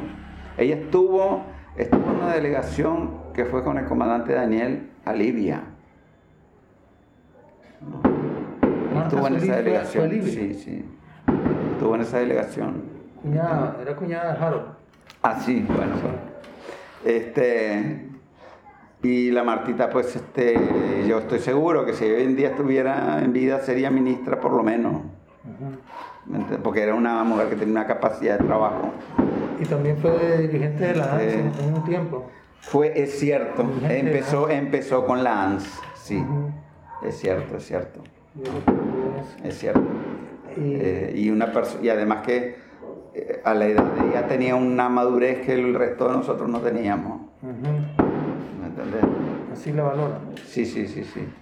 ¿Y Este, ¿Qué, otro, ¿Qué otros compañeros recuerda ahí de- de- del equipo? Sí, bueno, yo, Homero Castro, ¿no? Homero Castro, que, Este, que murió hace algunos años. el Chapioyo, Daniel Prado, Daniel ¿no? Prado. Eh, mucha gente, incluso mucha gente que hoy en día está del otro lado, pues, desgraciadamente. ¿verdad? Este, A Danilo Padilla lo, bueno, Danilo Padilla no, no está, en el- no está del otro lado, para nada, para nada. Ya lo había mencionado. Sí, sí, con Danilo seguimos estando de- en contacto, ¿no? Todo el tiempo, este, eh, yo qué sé, todo, toda aquella gente con, con Lautaro Sandino, ¿no? Este, eh, toda esa gente, ¿verdad? Eh, en fin, es un grupo enorme. El compañero que le decían el, El Coto. chino, eh, este, Bonilla, que era apellido Bonilla. el Coto Bonilla, sí, sí, sí, sí, sí, sí, el chino Lario, ¿verdad? Chino este, mucha, mucha gente, ¿no? Eh, y, y ahí nos vemos de vez en cuando, nos hemos visto en, en actividades también de, fundadores de la juventud y todo eso, ¿no? Eh, yo qué sé, te digo, fue una, para mí esa experiencia como zonal de la juventud. Ah, no, es que, un momento, a mí antes de eso, antes de ir al zonal de León, a mí me mandaron junto con el compañero Neón Rodríguez, que hoy en día creo que trabaja en la alcaldía de Managua. Tengo contacto con él, pues a través de Sí. teléfono. Eh, nos mandaron de zonales de la juventud. A mí me tocaba Telica, Quesalhuaque, Malpaisillo, Minar Limón y a él le tocaba Jicaral, Santa Rosa del Peñón. ¿no? Porque eran lugares bien largos, ¿no? Sí. ¿Verdad? En aquel Este, tiempo era, eh, se llegaba por caminos de macadán, eran caminos es. de tierra, no como ahora que no, están no. todas adoquinadas o pavimentadas las No. carreteras. Y era mucho viajar en bus, incluso para nosotros era montarnos en el techo del bus, muchas veces, ¿no? Este, y, y en esa época, después de Neón, ¿no? que ahí, bueno, tengo muchísimas experiencias. Yo, La verdad que yo eh, eh, tengo una gana enorme de ir a Malpaisillo, lo que pasa es que nunca puedo, no, no, no, no se dan la, eh, la posibilidad ¿no? de ir, ¿verdad? Pero toda la familia Rojas, allá la María Rojas, a toda esta gente, ¿verdad?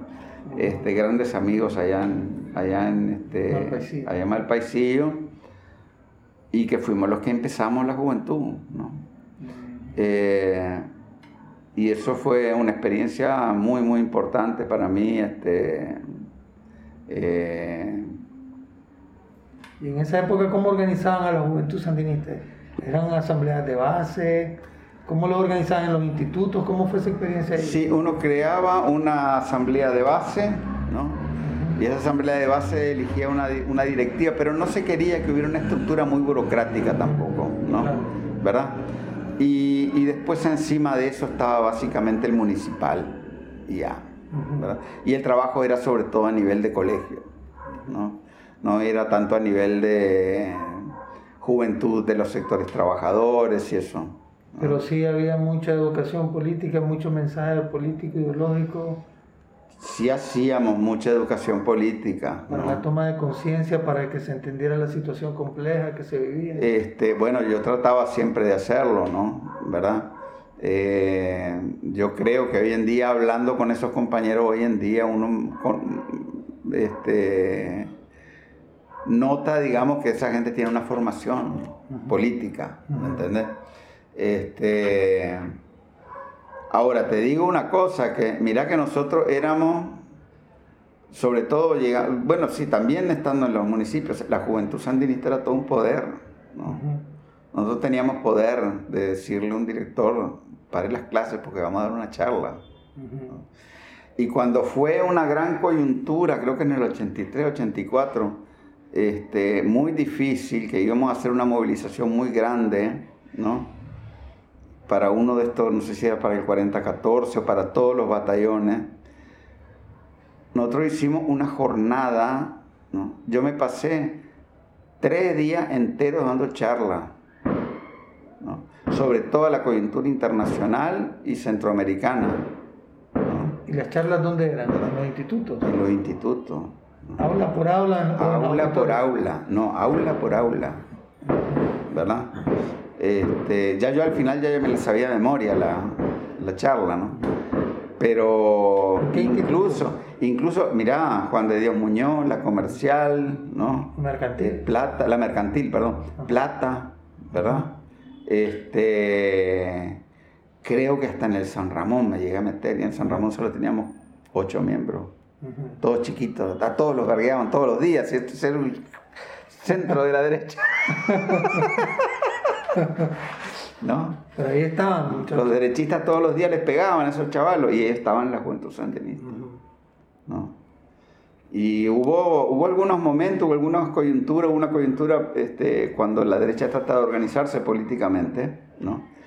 que habían sacado aquella consigna de Nandaime va, querían hacer una manifestación en Nandaime, ¿no?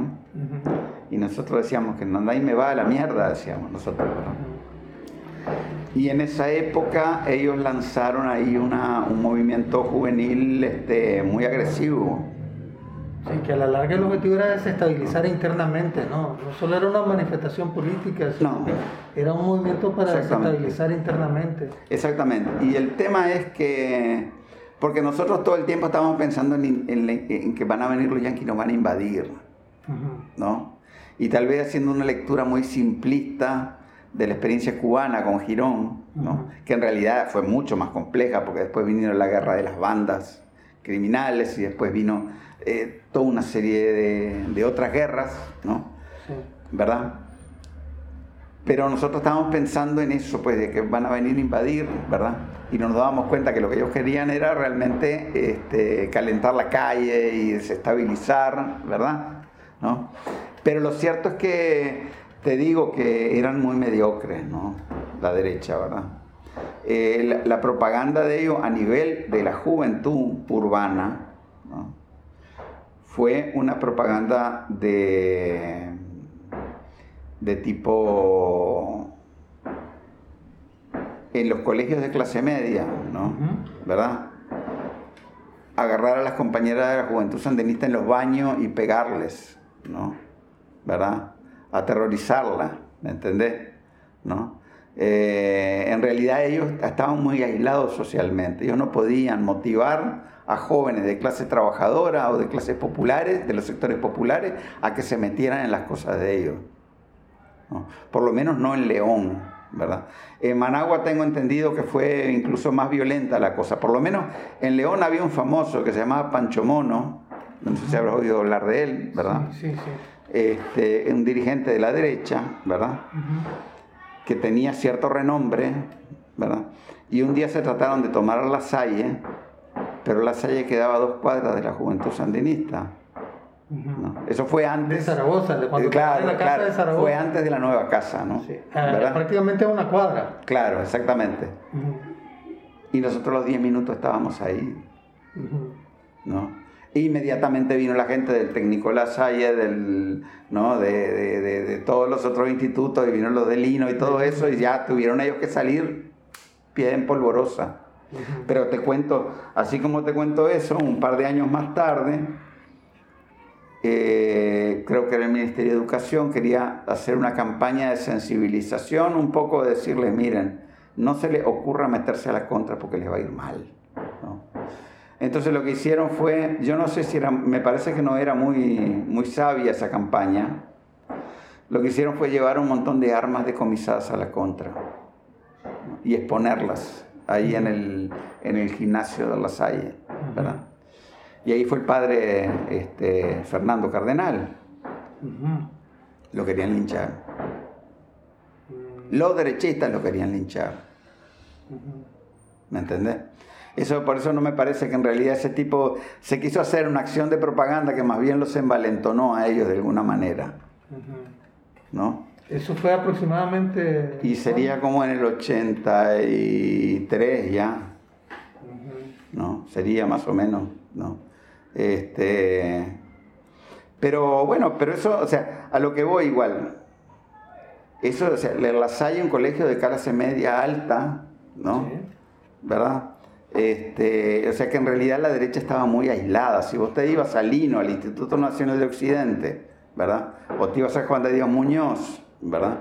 Este, o te ibas a la mayoría de los otros colegios, incluso privados, en la misma ciudad de León, la derecha no tenía ninguna presencia. Pero sí, por ejemplo, el Partido Comunista después, hacia el final de la guerra, trató de ocupar espacios. ¿no? Este, en el, yo estudié en el Mariano Fiallos de noche. ¿no? Sí. ¿verdad? Y ahí habían cuadros del, del Partido Comunista que trataban de hacer trabajo político, ¿no? Y nosotros buscando cómo pararlo, ¿verdad? Obviamente. Sí. ¿no? Y después esa gente que después, después se pasó al... eh, y se pasó al lado del Gordomán después en los 90, ¿no? Obviamente. Entonces, todo el Partido Comunista después se pasó para ese lado, más o menos. Los que no se, los que no se fueron para el frente, digamos que no sé. si- Se fueron a la 1 y después Claro, claro. ¿no? se dispersaron todavía. En el liberalismo más somocismo, pues. Sí, al somocismo. el retorno al somocismo. Claro. Porque Este, eh, no hay que perder de vista eso, ¿ah? la contrarrevolución. La contrarrevolución tuvo sus orígenes en el somocismo, con la guardia. Claro, claro. Y la 1 también tuvo sus Claro. orígenes en el somocismo. Claro. Pero yo, fíjate que yo, o sea, yo quería hacer otras cosas más, más que trabajar. O sea, yo, para mí había, yo quería tener algún contacto más directo con las clases trabajadoras. Y ahí es donde sale el tema este de la reforma agraria. Y yo en el 83 tuve la muy enriquecedora oportunidad de empezar a trabajar con la reforma agraria, con una cosa que se llamaba cursos básicos de organización cooperativa. Y eso era muy interesante, o sea, en realidad era un curso organizado en folletos, pero que eran los folletos en realidad eran la metodología para hacer talleres, ¿no? ¿Verdad? Y, y eso se hacía a nivel nacional, ¿no? Eh, se iba, o sea, iban grupos de, de capacitadores a las cooperativas a vivir ahí un mes o algo así, ¿no? Este, y hacer un proceso de eh, autodiagnóstico de la cooperativa, ¿no?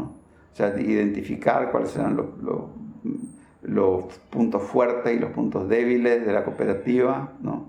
Eh, en aprender sobre organización cooperativa y después de alguna manera eh, reorganizar la cooperativa de acuerdo a lo aprendido, ¿no? Este, era toda una cuestión basada en la teoría de Paulo Freire y todo eso, ¿no? Y mucho de eso, lo- esos cursos lo organizaba mm, inicialmente un mexicano que se llamaba Roberto Vega, ¿no? Pero fue, para mí fue muy interesante porque fue una oportunidad, por ejemplo, de estudiar sobre la historia de la reforma agraria, conocer a fondo la ley de reforma agraria, Eso lo hacían a través del INRA. de- del Midinra. Del Midinra. Midinra, sí, sí, sí. La- porque el Midinra, eh, eh, el, el Midinra, o sea, cuando se organiza el Midinra, se, de- se designa una Dirección General de Reforma Agraria. Que eso es lo que era el INRA antes. O sea, el INRA era como un ente autónomo, pasó a ser un ente supeditado al Ministerio de Desarrollo. Y, y ahí, bueno, yo tuve oportunidad de aprender montones, pero te puedo decir montones sobre economía política, sobre temas de pedagogía, ¿no?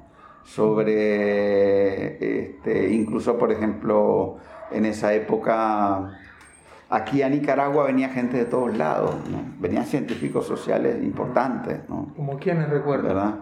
Mira, yo te digo, yo aquí, por ejemplo, eh, el compañero que estuvo, el compañero francés que estuvo en León, ¿no? Eh, François Duligé, que es conocido de muchos compañeros que estuvieron trabajando, en, por ejemplo, Víctor Castro lo conoció muy bien, ¿no?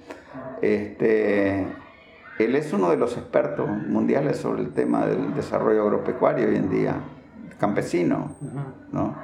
Eh, por ejemplo, en el, cuando pasé a trabajar en el Ministerio de Educación, Lola Sendales y Germán Mariño, que son dos, dos- eran dos este, pedagogos muy importantes de Colombia, ¿no?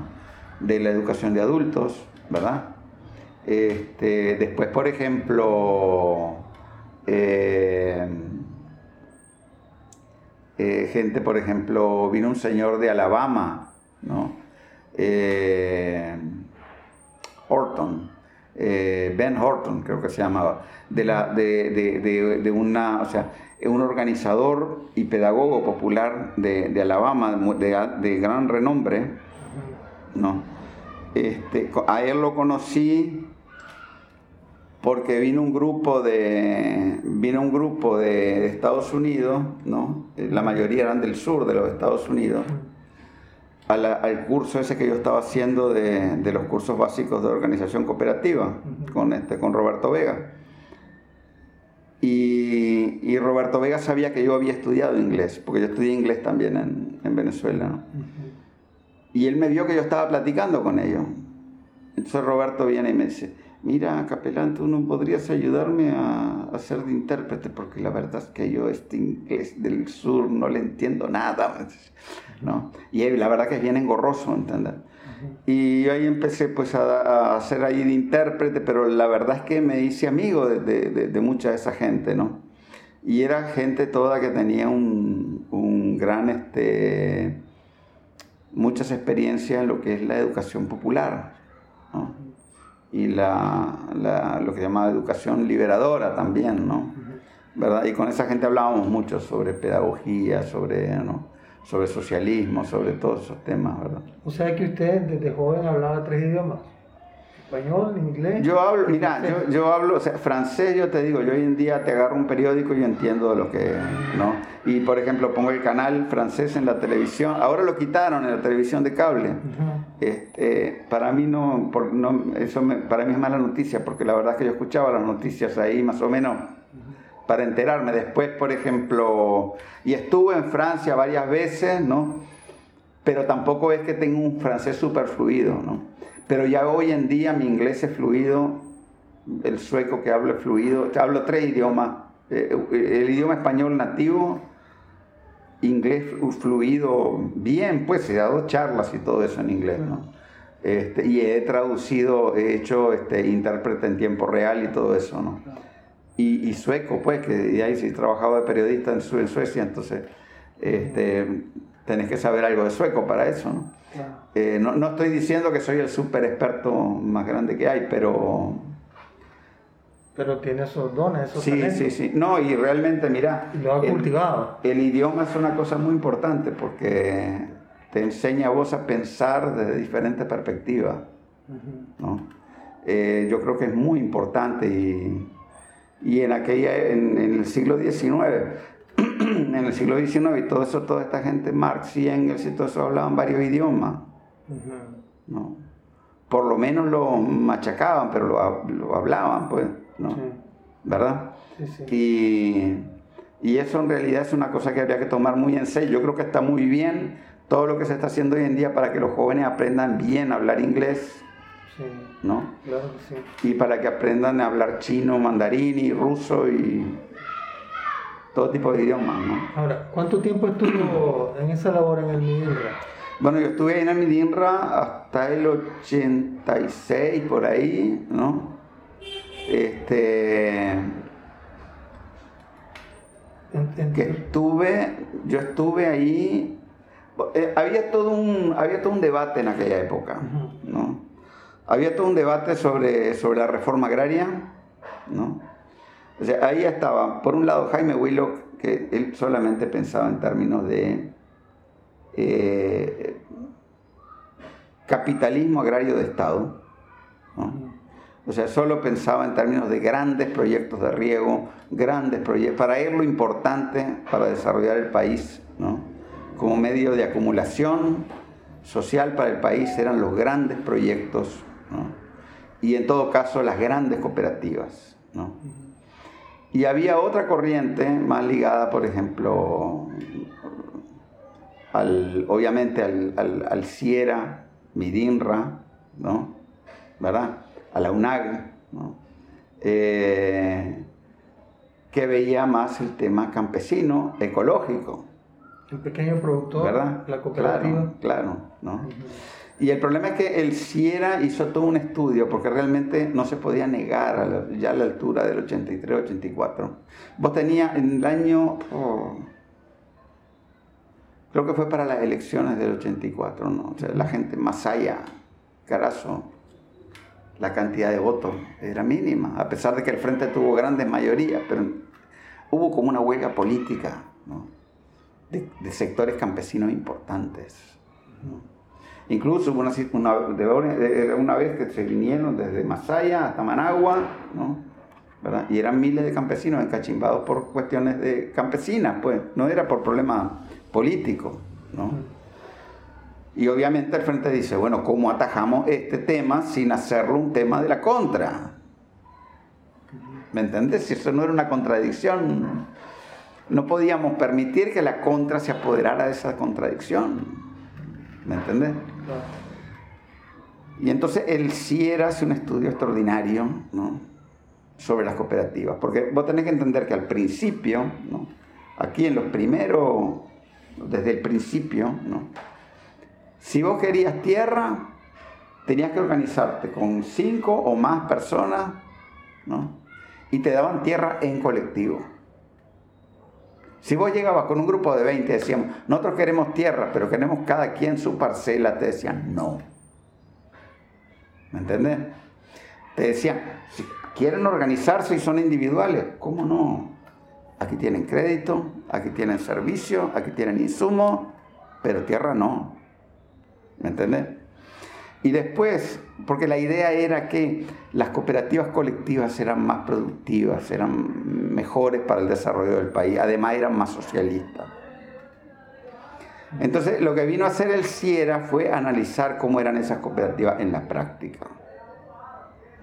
Porque no es lo mismo una cooperativa con 100 manzanas de primera categoría en León o en Chinandega, aptas para el algodón en aquella época, que una cooperativa de 400 manzanas maluca en otro lugar del país. ¿Verdad? Con tierra de menor calidad. Pero además de eso, ¿no? es lo mismo, por ejemplo, 10.000 manzanas de tierra en una zona ganadera, ¿no? que tierras de excelente calidad para hortaliza. Entonces, en unos casos, por ejemplo, en el caso de la enorme propiedad ganadera, la gente va a estar interesada en ser pocos miembros para ocupar pocos mozos durante todo el año y ganar lo más posible. En la, en la cooperativa algodonera también van a querer ser pocos miembros para emplear muchos mozos en la cosecha ¿no? ¿Verdad? Entonces, y después había otro problema. El problema es que la lógica campesina es una lógica de satisfacer las necesidades propias y de la familia y el excedente realizarlo en el mercado. ¿no? ¿Verdad?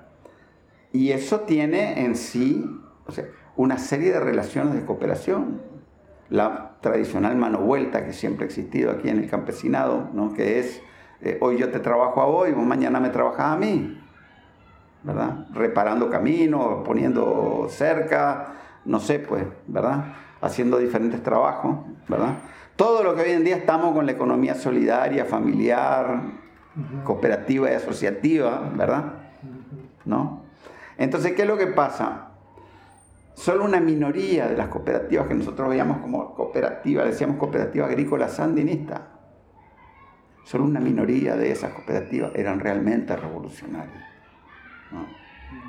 Solo en una minoría de esas cooperativas la gente combinaba la producción con la defensa. Después que teníamos otro problema.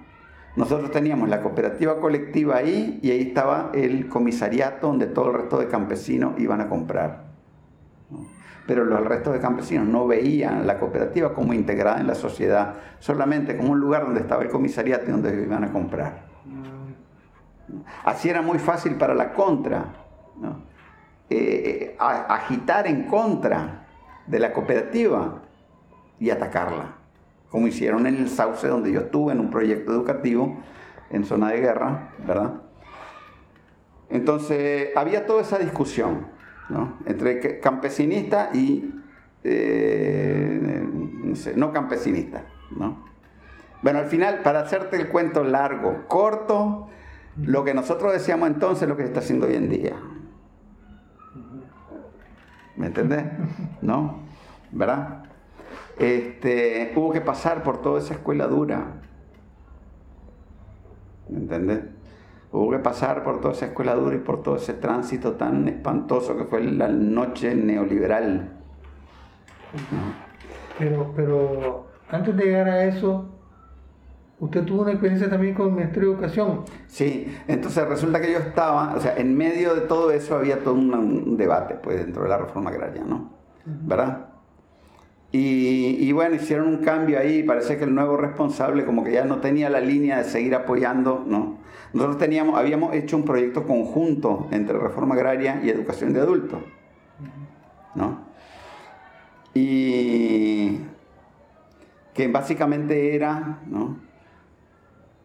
agarrar muchachos de la ciudad, capacitarlos sobre la situación campesina, ¿no?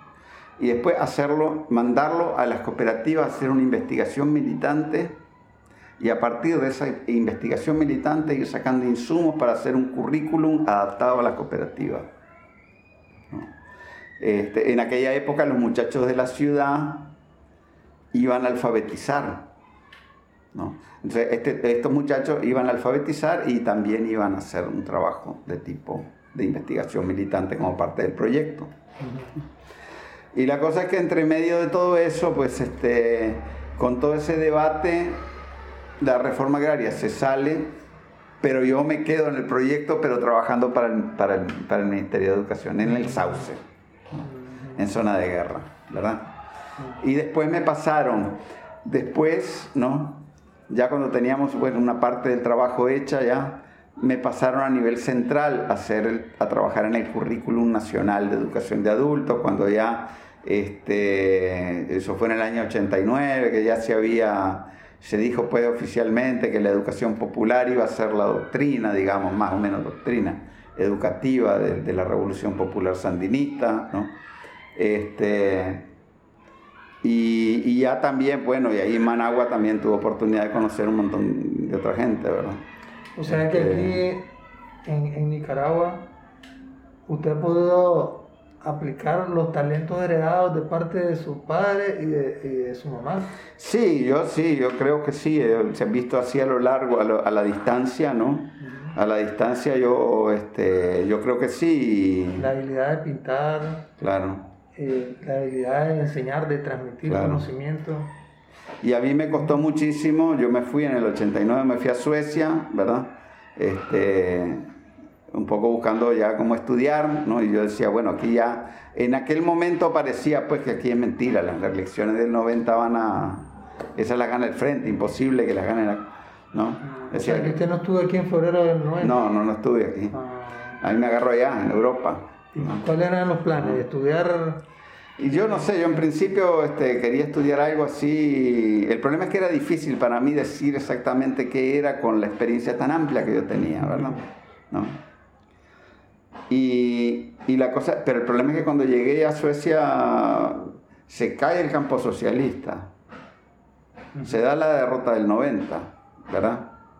Este... ¿Cómo experimentó todos esos dos fenómenos? No, eso fue espantoso de términos existenciales fue espantoso. Yo no, o sea, no, por ejemplo... O sea, usted recibió la noticia de la derrota del sandinismo en 1990 estando en Estocolmo.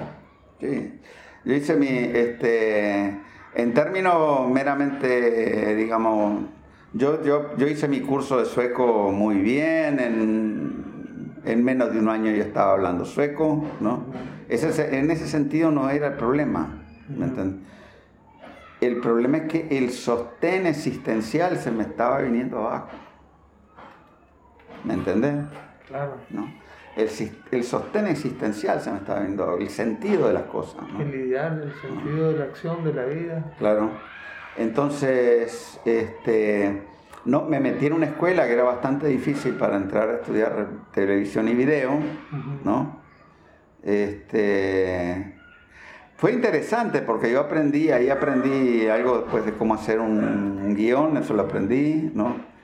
Poner luces, yo qué sé, este, eh, había, había gente que había trabajado, sabes que los suecos tienen una escuela de cine de Ingmar Bergman y todo eso, pues había gente que había trabajado con ellos, ¿no? Uh -huh. Entonces, claro, te, te, ponen ahí, eh, aprendí mucho inglés y aprendí de cine, ¿no? ¿Y sueco? ¿Verdad? y aprendí sueco, ¿verdad? Este, pero te digo sinceramente, yo pasé una depresión después de la guerra de Irak y todo eso, como de dos, tres años, que son una...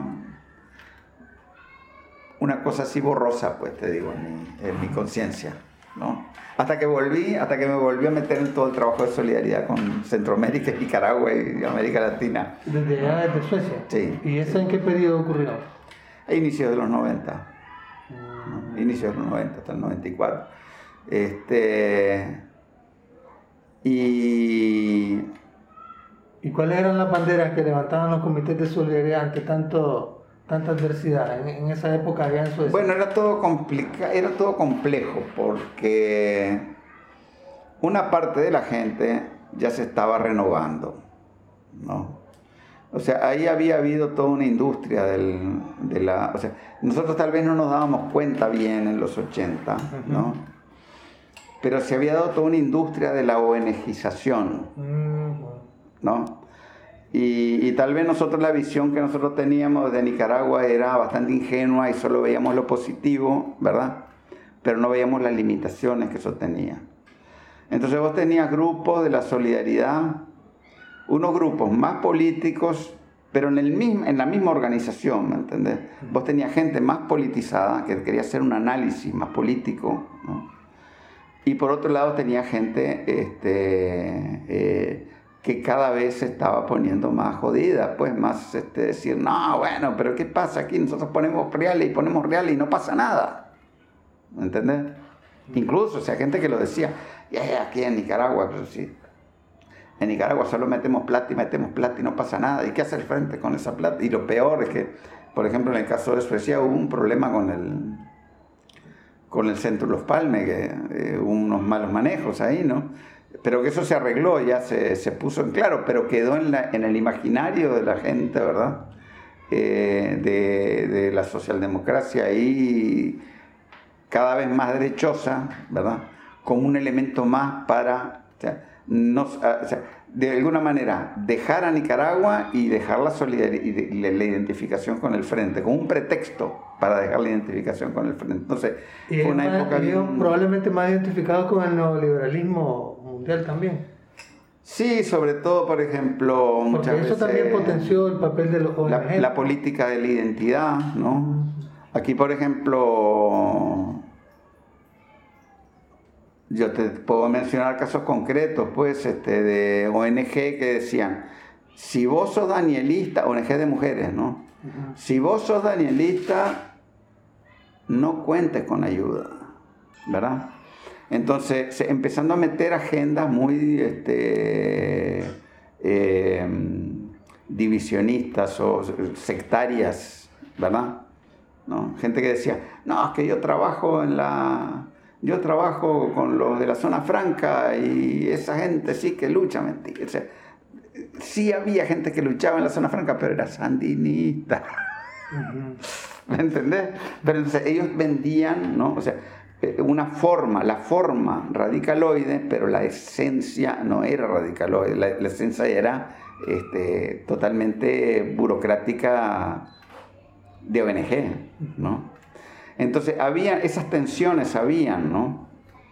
Pero además lo que pasa es que prácticamente también el frente necesitaba, no, no solamente no el frente, o los movimientos populares aquí en Nicaragua necesitaban conseguir dinero en las condiciones que se lo daban los, donantes también, de alguna manera. ¿no? Entonces era una situación bastante complicada. ¿no? Eh, pero ahí nosotros trabajamos y trabajamos, por ejemplo, te puedo mencionar al compañero este, Francisco Chavarría, que fue encargado de negocio de Nicaragua en Suecia varios años, ¿no? Ahora, después del 2007. Ya en la segunda eh, etapa de la revolución. Claro. El compañero Leonel Búcaro, que fue este, miembro del Parlacen por el FMLN, ¿no?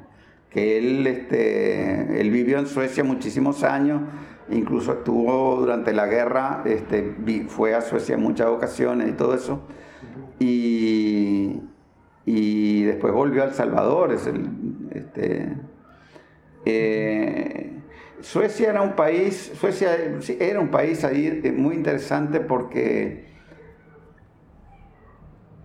todo el mundo había ido a Suecia, por el papel que había jugado Suecia durante la Guerra Fría. este, primero, te encontrabas un montón de exiliados con una gran experiencia política. Ahí estuvo nada más ni nada menos que Ciro Bustos, el que estuvo con el Che en Bolivia, ¿no? ¿Verdad? Mucha gente. Este, de todo tipo de guerrillas latinoamericanas, de, todo tipo de movimientos, ¿no? Entonces vos tenías un medio para sentarte a platicar y aprender muchas cosas.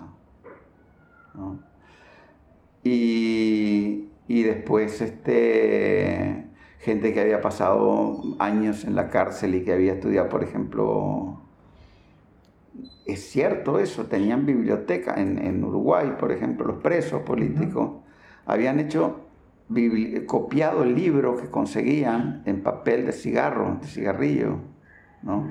¿verdad? Y lo tenían ahí guardado y se los pasaban uno a otro y los leían a, mano. ¿Me entendés? la, la, cárcel en realidad fue una experiencia muy formadora este, para muchísima gente, ¿no? aún en las condiciones tan difíciles de lo que es estar en una cárcel. ¿no? Pero bueno, la cosa es que ahí en Suecia, por ejemplo, yo un periodo importante que tuve fue que me metí a estudiar antropología social. ¿no? Muy bien. Bueno, vamos a ver, vamos a estudiar antropología social, ¿verdad?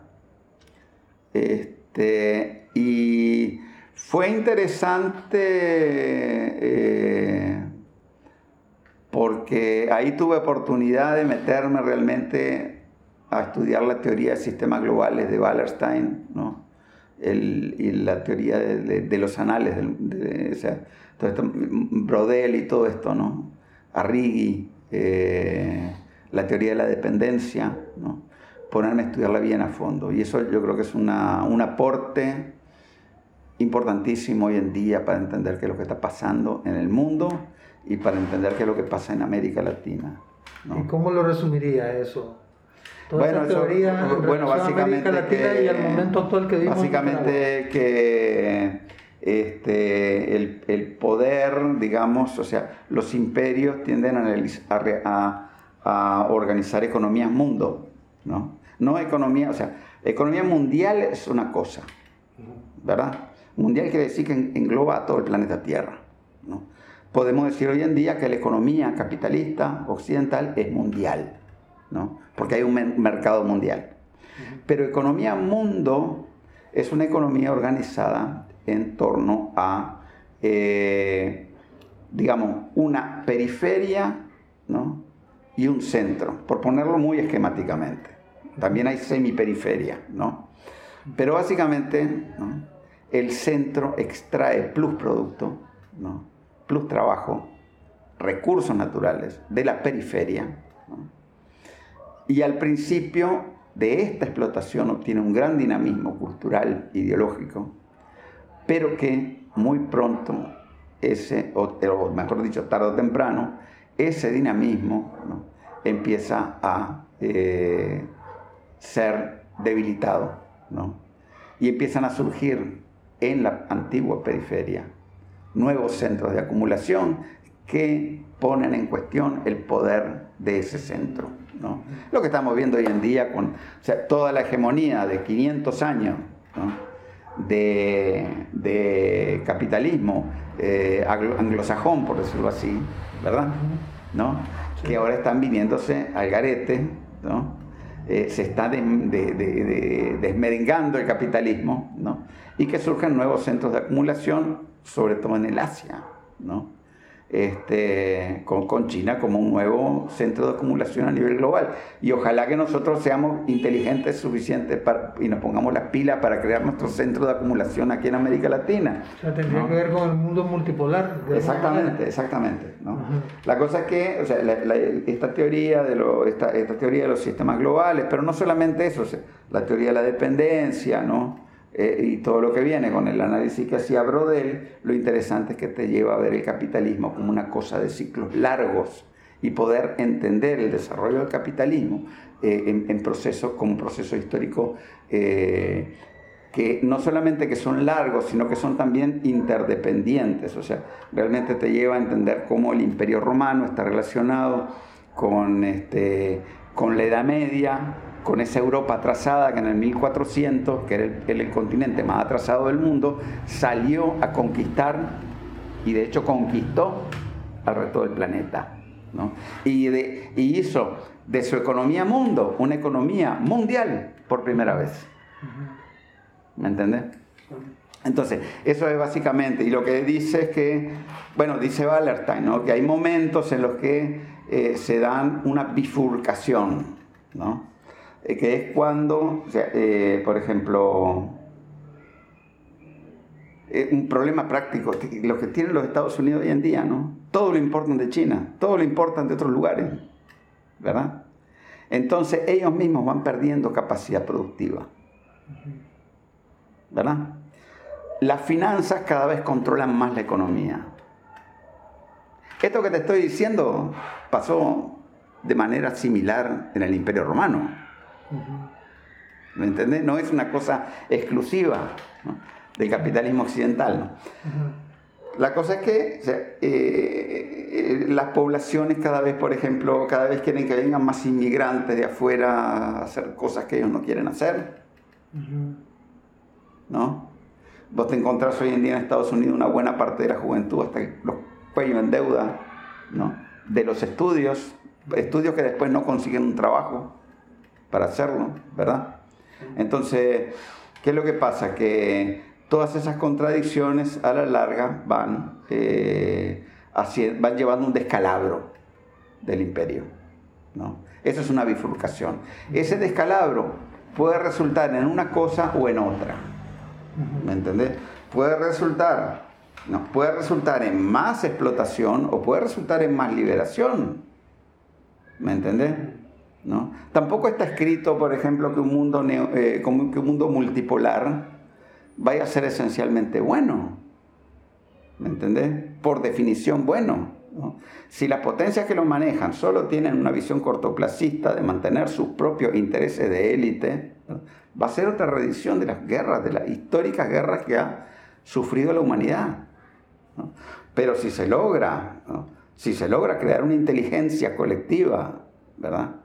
Eh, para hacer frente a los múltiples retos que tiene la, la humanidad, y te puedo mencionar algunos retos, por ejemplo, ¿no?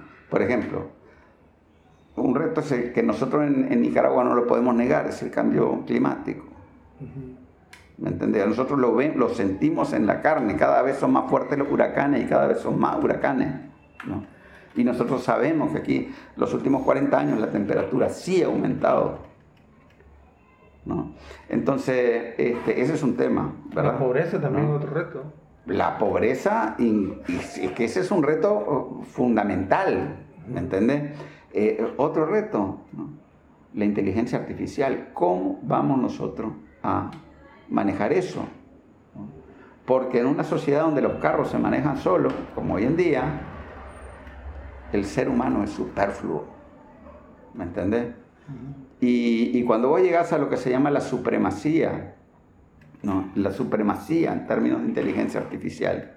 Quiere decir que no va a haber ningún ser humano que va a ser más inteligente que una computadora.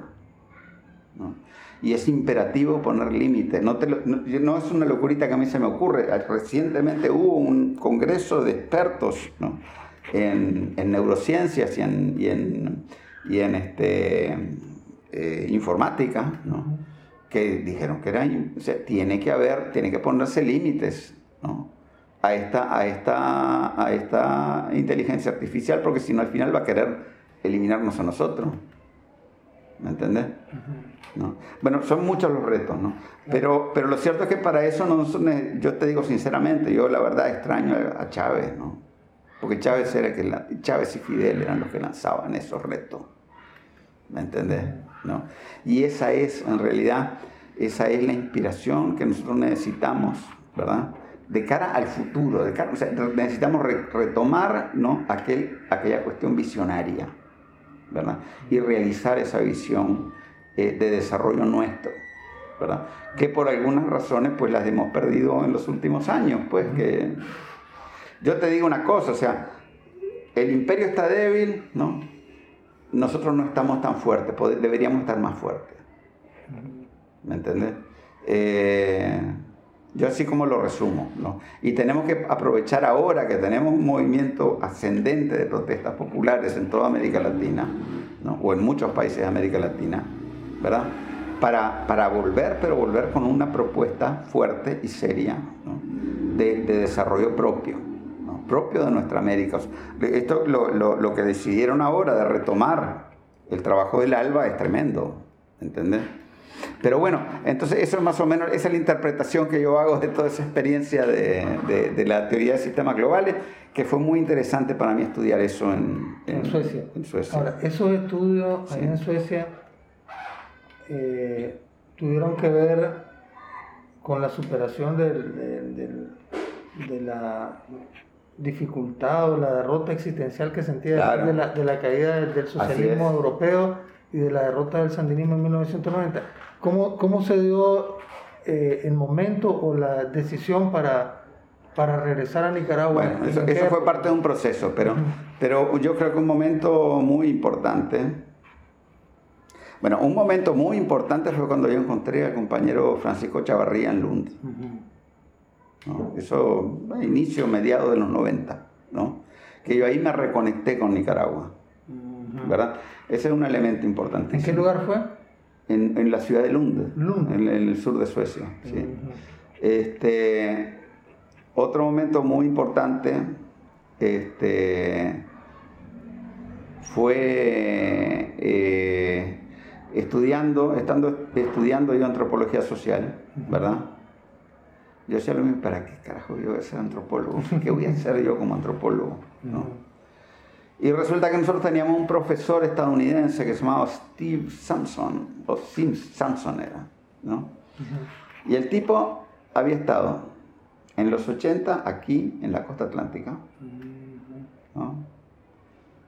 Había estado en Timișoara, en Rumania, cuando Ceausescu, ¿no? Y había estado todo en otro, en otro montón de lugares donde paradójicamente habían, se habían producido guerras, ¿no? O al servicio de la CIA o al servicio de la OTAN, ¿no? Y el tipo nos dice a nosotros, pero miren, nos dice, ustedes no tienen que preocuparse, antropólogo siempre va a hacer falta. Hay montones de gobiernos y hay montones de empresas multinacionales que están buscando antropólogos. Porque ellos lo que necesitan son espías. Ustedes básicamente son espías. Eso nos dijo él, el profesor nuestro. ¿Me entendés? Entonces, para mí, yo dije, me quedó muy claro todo, ¿no? Yo lo que voy a hacer es trabajar a nivel de medio alternativo y, de la solidaridad. Entonces, a partir de ese momento, lo que hice fue, eh, eh, me puse en contacto con una radio de cercanías ahí en, en Lund. Eh, en el sur de Suecia, ¿no?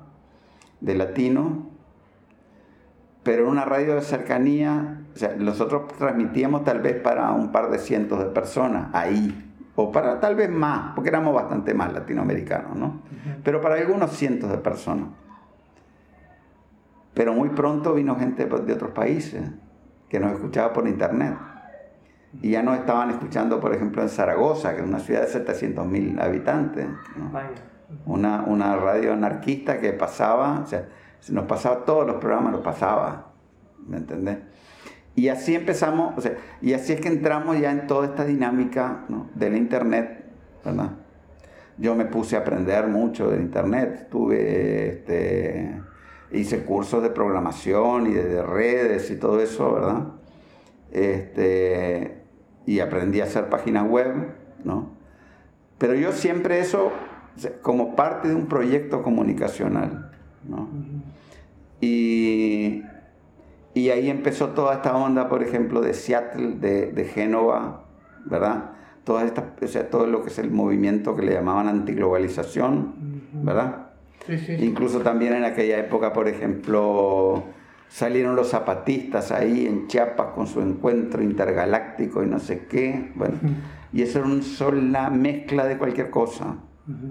¿no? Este, pero era todo como una reacción al neoliberalismo y al orden imperante. Eh, o sea, uno había visto, ¿verdad?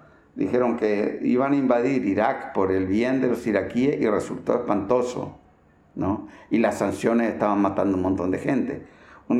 dijeron, que la, la, este, eh, la OTAN se metía en Yugoslavia para combatir al loco este de Milosevic y era todo lo contrario, ¿verdad?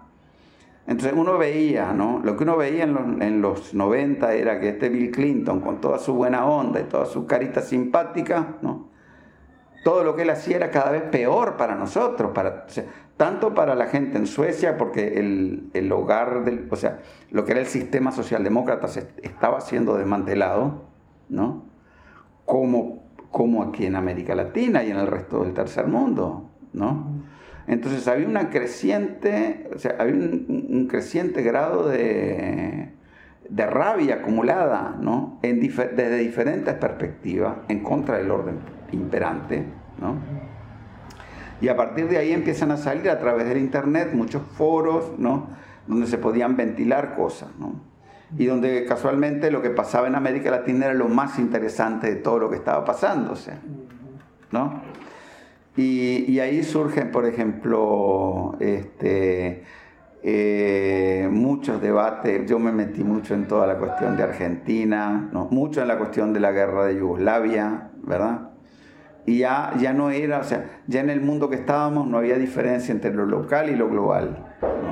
Y vos de pronto te estabas dando cuenta que no estabas transmitiendo solo para 200 personas, sino que te estaban escuchando tal vez en Chile y te estaban escuchando en Argentina y te estaban escuchando en Estados Unidos, ¿no?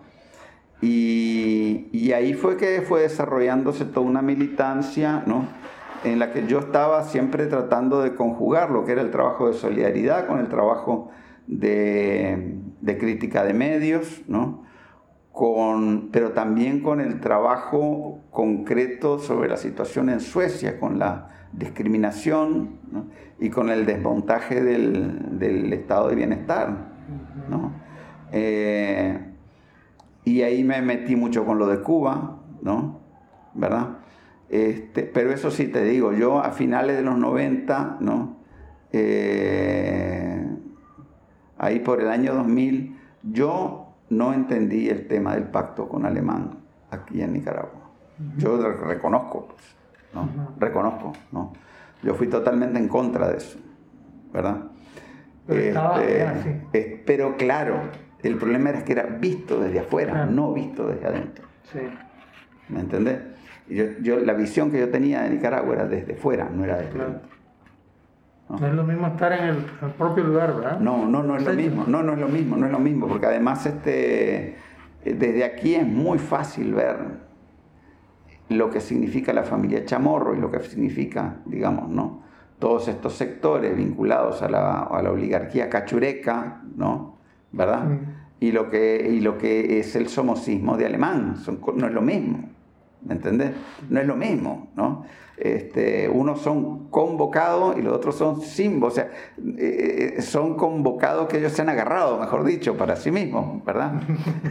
¿No? Entonces, este, pero eso yo no lo podía ver desde fuera, ¿no? Y, y más por el, este, tiene sido como el 2001, no sé, no, 2000, 2002, 2003, ¿no? Eh, que yo entré en contacto con la Ruth Herrera, ¿verdad? Este, que hoy en día es golpista, ¿verdad? Eh, y, y, yo me metí en el trabajo de la red de defensa del consumidor, ¿no? luchando contra la privatización de Nacal, que eso era una cosa que ella hacía bien. Esa fue una de las primeras cosas en las que usted se incorporó al regresar. Entonces yo regresé aquí. En, en 2002, 2003. Entonces, bueno, llegando ya al 2000, yo, yo todo, bueno, todo ese tiempo estuve haciendo así, este, trabajo de, con la página web, de la red de defensa del consumidor y todo eso, ¿no? Hasta que ya para el año 2004 se, se da toda esta campaña, se toma forma toda esta campaña contra la privatización de Nacal, ¿no? Entonces yo me vine aquí como en diciembre, ¿verdad? Este, pero yo venía con muchos prejuicios sobre, a, raíz de todo el tema de ese debate del, del pacto, ¿no? Pero esos prejuicios no dilataron especialmente mucho, porque a, las dos semanas yo de estar viviendo en el barrio este, San Antonio, ahí por la Asamblea Nacional, este, y además en una situación bien extraña, porque la Ruth Selma, acérrimamente crítica del Frente Sandinista, ¿no? ya entonces, y la hermana de ella había sido secretaria del comandante, y lo adora. ¿no? Y yo decía, bueno, ¿y cómo es esta situación? ¿Verdad? y las dos hermanas con una gran trayectoria política, hay que decirlo también, ¿no? ¿Verdad? Pero en ese barrio San Antonio vive mucha gente. Vive mucha gente, vienen oficiales del ejército, vienen oficiales de la policía, viven miembros del frente. Porque esa, además muchas de esas casas son casas que construyó la revolución en los años 80. Sí. ¿No? Sí. Y ciertamente uno va hoy en día y no reconoce ese lugar porque este país ha cambiado totalmente en los últimos 13 años. Entonces, hoy en día está lleno de casas, eso, de casas que se han construido con este gobierno. Sí. ¿Verdad? Este, pero lo cierto. Casas para el pueblo. Sí pero era una situación horrible. Incluso te digo, ¿no? Ese barrio San Antonio, que no era del bar, de los barrios pobres de Managua, era espantosa la situación de las calles. Y era muy difícil la, vida de la gente.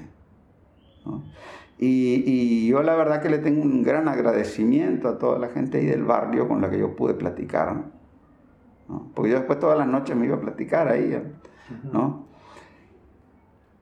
Y, y realmente esa gente me hizo ver la realidad, ¿no?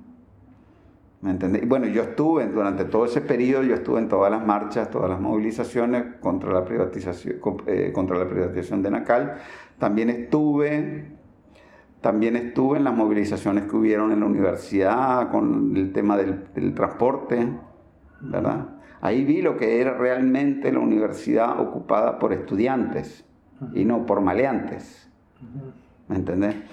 Este, eh, estuve, también vi la Guardia Pretoriana de Bolaño recetar gases lacrimógenos este, a diestra y siniestra, sin importarle ¿no? este, a, a quienes estaban pegando. Vi, vi las marchas, por ejemplo, para, este, reclamando por el sueldo de los maestros. ¿no? Vi las marchas del Nemagón, hablé con toda esa gente del Nemagón, ¿no? Y eso me dio una perspectiva muy diferente, ¿no? Porque la verdad es que en todas esas marchas lo que había era organizaciones, si no afines, muy cercanas al sandinismo. Ahí estaba siempre la TC, ahí estaba la Central Sandinista de Trabajadores, ahí estaba la Juventud Sandinista, y además, ¿no? Además, si yo me ponía a hablar de Cuba con la Ruth Selma, me aburría los 10 minutos, porque la verdad que estaba empezaba a decir la misma estupidez que dicen los mismos de la gente que está del otro lado. ¿no? O sea, que el contacto con la realidad, con la gente. Ah, totalmente, totalmente. No, y además, o sea, yo, por ejemplo, yo ya había estado en Cuba, pero venía muy claro de todo lo que estaba sucediendo en Cuba. Venía de varios años de estar militando por, la revolución bolivariana en Venezuela, ¿entendés? Este, yo tenía una clarísima, clarísima postura antiimperialista, ¿me entendés? Entonces, y me daba cuenta, pues, realmente que te digo que era una cosa que daba lástima, ¿no? Y te puedo decir que me invitaron cierta gente que estuvo en la juventud sandinista en los 80 y que hoy en día está del otro lado. Pero yo no sabía exactamente. Me invitaron a una vez a una reunión y todo eso, y te digo, vi cosas ahí que eran bastante descorazonadoras, por decirlo así. ¿No? Este, me acuerdo a este a Ricardo Baltodano, que fue líder de, lo, de la de la, ¿cómo se llama? De, la, de las marimbas ahí en la, en Upoli, ¿no? Como la guarimba venezolana. Claro, fue, fue líder de los, los vagos esos que estaban en la Upoli, pues, ¿no? Y decía, no, a mí te digo, me da, son cosas que me dan lástima, ¿entiendes? No, dice, sí, esto del... Esto de la... Porque él era administrador de la UPOLI, ya, ya desde entonces, ¿no? Esto de la administración de empresas, igual, igual que lo que nosotros estudiamos allá en la RDA de Dirección Científica de la Sociedad. me da lástima, te digo, ¿no? Yo hoy en día, como están las cosas, yo lo puedo decir, ¿me entiendes? ¿No? Como están las cosas, lo puedo decir, ¿no? Pero ciertamente que vos mirabas para un lado y mirabas para el otro y te dabas cuenta realmente, ¿no? Dónde estaba la valía, pues, de cada quien, De las posiciones. Desgraciadamente, la mayoría de esa gente fue gente que tuvo un momento en su vida que fue muy bueno y que después, desgraciadamente, perdieron contacto, ¿no? Eh, a nivel existencial. Eh, con, con, con, procesos eh, históricos que tienen que ver con, con, su propio pueblo, los perdieron. ¿no? Este, bueno, pero entonces yo ya en el 2005 ya yo llegué ya decidido a, a, apoyar al Frente Sandinista y después cada vez más y cada vez fui aprendiendo más de qué era lo que había pasado realmente durante el neoliberalismo. No creas que me trataron bien, me trataron malísimo, ahí perdí amigos en todos lados. ¿no? Este, perdí amigos en todos lados, ¿verdad? Eh, porque ellos habían cambiado sus banderas, sus ideas. Y porque la verdad es que había una demonización enorme del, del, del, sandinismo, del Frente Sandinista de Liberación Nacional y del comandante Daniel. ¿No? Una demonización brutal, ¿me entendés? Sí, sí. Entonces ya la gente tenía un montón de, de prejuicios que eran muy difíciles de, de cambiar, ¿no? Este, incluso, o sea, gente que en otras cosas eh, son bastante críticas de su sociedad, en eso se demostraba que tenían los mismos prejuicios que cualquier otro. ¿Verdad? este, pero bueno, yo ahí, yo ahí yo seguí en Suecia y estuve trabajando, por ejemplo, se hicieron varios foros sociales en el sur de Suecia, que eran los únicos que había en Suecia. Estuvimos en un foro social europeo, ¿no? Este, y siempre pues trabajando en solidaridad con América Latina, con Cuba, con Nicaragua, ¿verdad? Y ya en el año 2009, este, por cierto, el compañero William Grisby estuvo de, de, de, gira por allá, por Suecia, ¿verdad? Uh -huh. y, y, ahí se materializó, se fue cristalizando ya la idea de venir aquí a Nicaragua, ¿no? Y desde entonces estoy aquí en Nicaragua. O sea, que hubo una época en, en este siglo XXI en que usted viajó. Sí, yo estuve todavía en Suecia, sí, sí, sí. Yo estuve en Suecia. Por y, esas labores de solidaridad. Por. Y por, mira, yo, o sea, lo que pasa es que yo tenía militancia sindical, organizando sindicatos allá, ¿no? Y antirracista. ¿Me entiendes? Este, o sea, yo veía todo eso como una sola cosa, pero después me di cuenta que era en esas sociedades la verdad que está muy, pero muy, pero muy difícil. ¿no? Eh, es muy difícil desimperializar un país imperialista. ¿no? Yo te lo pongo así de claro. Y no hay, no veo ningún, ningún partido de izquierda uh -huh. que realmente tenga eso como tarea en esos países. ¿no? Uh -huh. O sea, no veo ningún país de izquierda en Europa, en Estados Unidos, que tenga como, como objetivo desimperializar su propia sociedad. ¿Me entiendes? Este, bueno, eso es básicamente, ¿no? Eh, es muy interesante todo sí. eso que, que, nos ha explicado. Eh, o sea que, mira, a, a, lo que voy, ¿no? Todo eso, todo eso te da una gran experiencia política. Claro. ¿Me entendés? Porque has visto muchas realidades distintas. ¿No? Eh, y yo creo que eso es básicamente, estaba, estaban preguntando a los muchachos en la Facultad de Ciencias Políticas sobre el tema de análisis de texto, ¿no? Y que realmente el análisis de texto es la tarea fundamental a la que nos dedicamos todos los, los activistas políticos y cuadros políticos y comunicadores y, y también científicos sociales revolucionarios. Todo el que quiera entender la realidad, ¿no? la realidad, tiene que saber eh, de la realidad de un punto de vista crítico, revolucionario, transformador. Tiene que, tiene que desarrollar ¿no? su análisis de discurso. ¿no? ¿Verdad?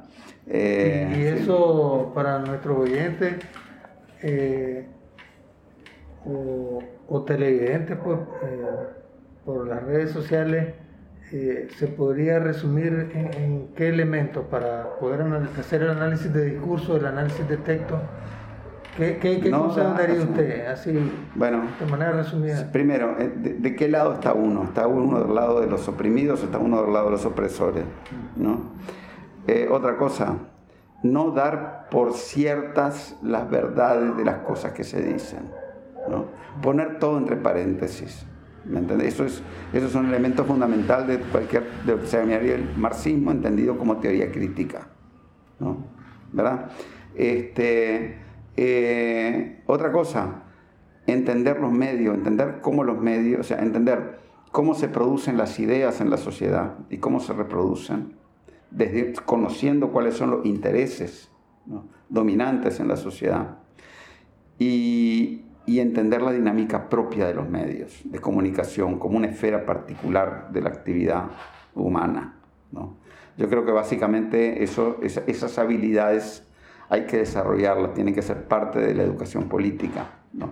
de, todo, de todo militante y de todo cuadro. Obviamente algunos a un nivel más de abstracción más alto y otros a un nivel no tan alto, pues, ¿verdad? Porque nadie tiene tiempo de pasarse la vida en una biblioteca, ¿verdad? O una, o una parte tiene tiempo, otra parte no tiene tiempo, ¿verdad? Pero, pero esas habilidades hay que desarrollarlas constantemente, ¿no? Eh, sí, eso básicamente. Por ponértelo muy, la charla en realidad es como de hora y media. Claro, e, e- e identificarlas para aplicarlas en la realidad, pues, ¿verdad? Claro, Como claro, herramientas, pues, del- de la vida diaria se vuelve, ¿no? claro, claro. Eh, ¿Cómo valora usted, mi estimado Jorge Capelán, esta segunda etapa de la revolución, desde 2007 hasta nuestros días? Bueno, primero te voy a decir, para mí no es la segunda, para mí es como la... Los 80 Ah, bueno, sería la primera. segunda en el poder, pues, la Claro, exactamente, político, para exactamente, ser más específico. exactamente, ¿no? Claro. Este, la segunda en el poder político, ¿verdad? Porque después, o sea, este, creo que eh, la larga noche neoliberal merece un análisis bien importante, ¿no? Desde el punto de vista histórico, ¿no? Eh, y como que ya a esta altura dijimos, "Ah, ya pasamos la página, ¿no? Es importantísimo volver ahí. Eh, bueno, esta segunda etapa en el poder político, ¿no? Yo creo que este, es extraordinario. Ahora todo empieza a tener sentido. ¿Me? Eh, mira, lo que se está haciendo ahora es, viene en gran medida, se basa en gran medida en las lecciones aprendidas de lo que pasó en los 80. ¿no? Tanto en política internacional como en política económica, como en política comunicacional, ¿verdad? Este, aquí realmente uno, uno tiene que ver, o sea, para juzgar al, al, al Frente Sandinista de Liberación Nacional, uno tiene que ver los 200 años de historia de Nicaragua, no tiene solamente que ver el Somosato ¿no? y, y hasta ahora, ¿no? hay que ver todos, los, todos estos 200, sí, 200 años de historia, ¿no? ¿Verdad? ¿No? E incluso ir un poco más para atrás, pero bueno, ¿no? Hay que entender todo esto, ¿no? Y, y en ese sentido es obvio, pero es que es obvio, ¿no? si uno agarra el programa político, del, del- del programa histórico del Frente Sandinista, ¿no? Este, es obvio que los puntos centrales se han estado cumpliendo, ¿no? O se ha estado impulsando eso. Lo que pasa es que no era una cosa de soplar y hacer botellas, no era una cosa de, de luchar cinco años y ya se iba a llegar al poder y ya se iba a construir todo, ¿no? Es un proceso muy largo, ¿verdad? Un proceso largo que incluso tenía que ver con la misma decadencia del propio imperio, ¿verdad? Pero, o sea, el imperialismo de hoy en día no es el que había durante la época de, Ronald Reagan, ¿no? Eh, es distinto, no estoy diciendo mejor o peor, no sé, es distinto, es más débil, ¿no? es más débil en muchos sentidos. ¿no? Eh, eh, ni Trump ni Biden tienen para meter 20.000 soldados aquí en Centroamérica, se empantanarían, pero hasta donde no es, ¿me entendés? El problema es que el poder político está debilitado también, los estados nacionales están debilitados, ¿no? Estamos mucho más enfrentados hoy en día a una realidad mediática, ¿no? Mediática, eh, muy abarcadora, ¿verdad? Pero, pero yo te puedo decir que todo eso tomando en cuenta, obviamente, el hecho mismo de la revolución bolivariana en Venezuela, la impronta de Chávez la enorme resistencia del pueblo cubano y, la valentía de Fidel de parársele a Bush en el momento más oscuro de toda su retórica guerrerista contra nuestro continente, ¿verdad? más el tema, todo el tema de los pueblos indígenas, ¿no?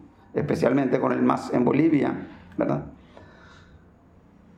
Todo eso ha alimentado esta etapa, pero esta etapa se basa también en un aprendizaje propio. ¿no? Y yo creo que es un aprendizaje que no está conocido, no está conocido a nivel latinoamericano, está, es poco conocido. A nivel y a fuera de América Latina es aún menos conocido. Tenemos grupos, hay grupos de solidaridad en Estados Unidos que conocen bastante. La ATC tiene un grupo de amigos de la, de la ATC, de toda la vía campesina. ¿no? Hay hasta gente del Nepal. ¿no? Me, hicieron, me, hice, amigo de un, de un, compañero del Nepal que es editor de, una, de, un, periódico allá. ¿no?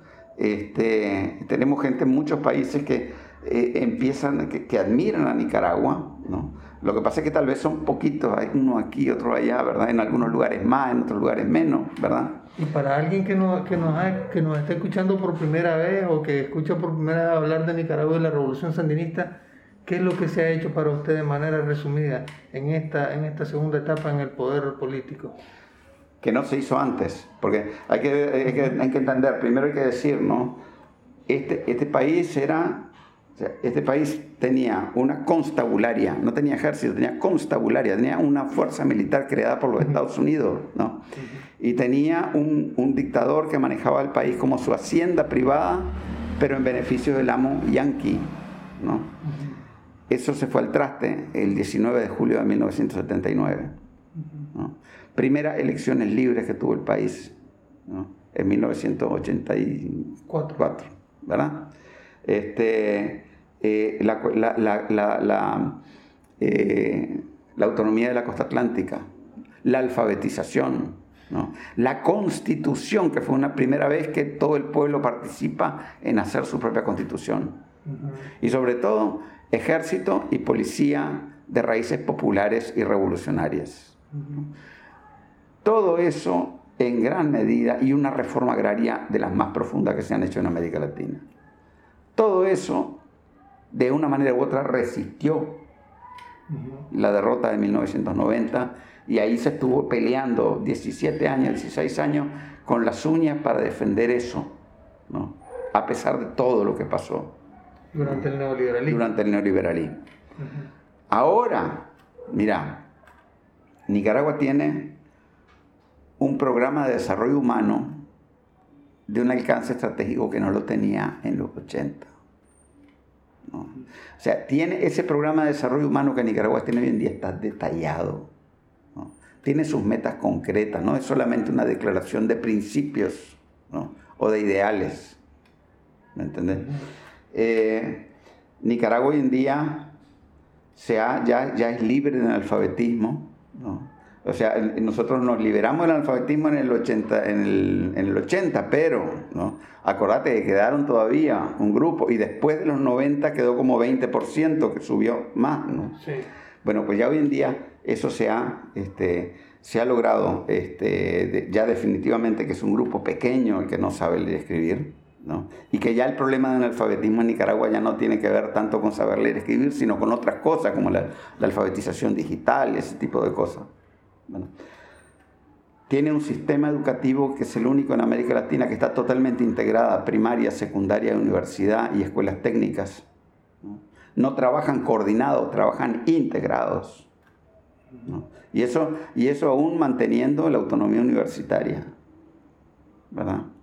Este, tiene, por favor, aquí la oligarquía financiera, narcofinanciera, le quiso hacer un golpe a este país en el 2018. Hicieron incontables huelgas, llamaron a sanciones contra el país de todo tipo y no han podido hundir la economía. ¿Y por qué no la han podido hundir? Porque el pueblo está empoderado económicamente. Porque el pueblo produce la mayor cantidad de las riquezas en este país, genera la mayor cantidad del empleo y genera eh, la mayor cantidad del ingreso bruto disponible. ¿no? Entonces, es cierto, la oligarquía todavía es fuerte, pero no, ya no domina, ya no es el país de ellos. Este, bueno, te digo, aquí, por ejemplo, hay, lo el, programa del canal está vivo, no creas que está muerto, está vivo. El canal interoceánico. claro. No hemos renunciado, dijo. No hemos renunciado. Eso. Cuando, cuando vuelvan a cambiar las, las condiciones, ahí va a volver el canal, porque el canal es una necesidad de la humanidad. ¿Me entendés? Y es una necesidad de la humanidad, no solamente porque, porque los chinos lo dicen, los mismos yanquis lo decían hace 120 años. ¿Entendés? Entonces, eh, aquí, por ejemplo, cambio de matriz energética. ¿no? Aquí han habido unos cambios importantes desde el punto de vista ecológico. ¿no?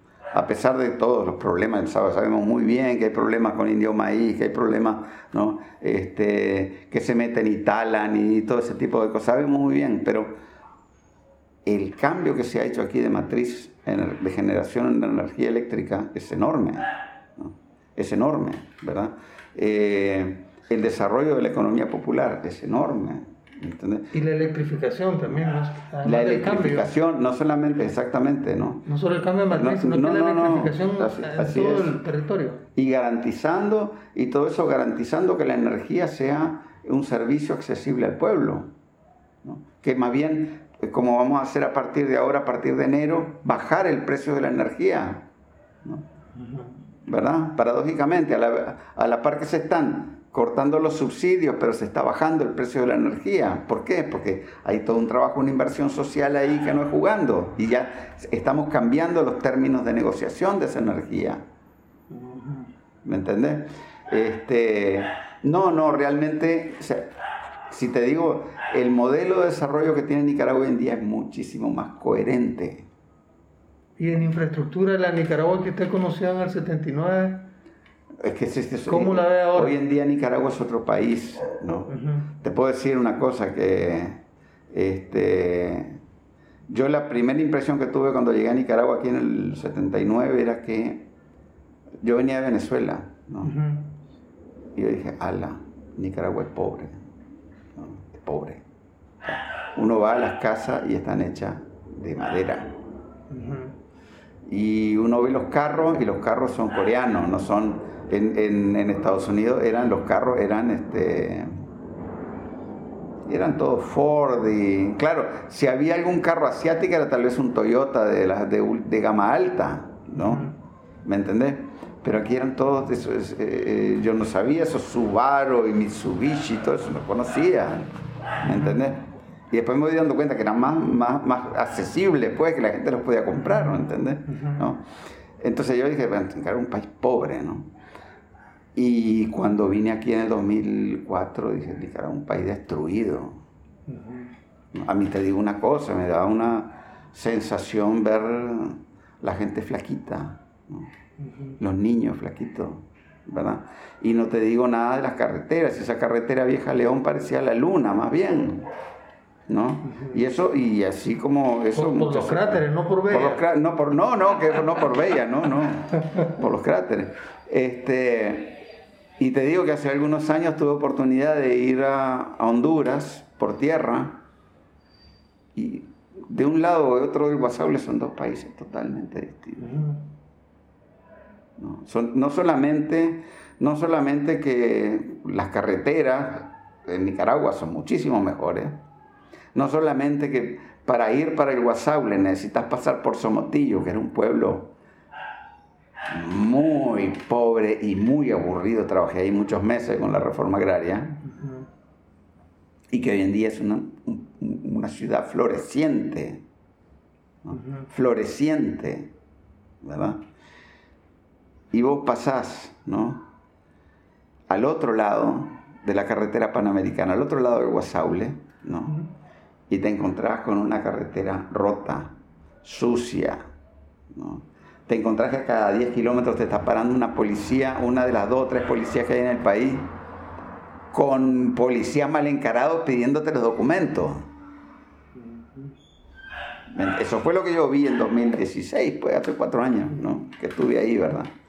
Pero te digo sinceramente que, Este, y eso es que aquí han pasado golpes, se han pasado huracanes, se han pasado pandemias y no logran destruir eso. ¿Me entendés? O sea que en el siglo XXI se ha concretado, materializado el programa histórico del Frente Sandinista, los ideales sandinistas. Yo creo que se ha, o sea, todo ese programa se ha, de alguna manera, se ha venido aterrizando, ¿no? Aterrizando a la realidad del pueblo nicaragüense y también la realidad de estos tiempos que no son los de los años 60 y 70. ¿Me entendés? Ni los 80 tampoco. Ni los 80 tampoco, ¿me entendés? Pero yo te digo, la resiliencia de este modelo ¿no? es extraordinaria. ¿no? Yo lo que espero, o sea, lo que tenemos que garantizar es la resiliencia generacional. ¿no? Que este tipo de experiencias realmente este, eh, sean asumidas por todas las generaciones. O sea, que tengamos capacidad de relevarnos, de adaptarnos, de resistir y de superar. Claro, y también, este, ¿sabes lo que yo quisiera que hubiera? Mira, que con todos estos trabajos históricos que ustedes están haciendo, se pudieran escribir historias, ¿no? Se pudieran escribir historias que se pudieran mostrar en la televisión, en el teatro, eh, que se puedan hacer guiones, ¿no? que se puedan hacer novelas y cuentos, ¿me entendés? Pero realmente,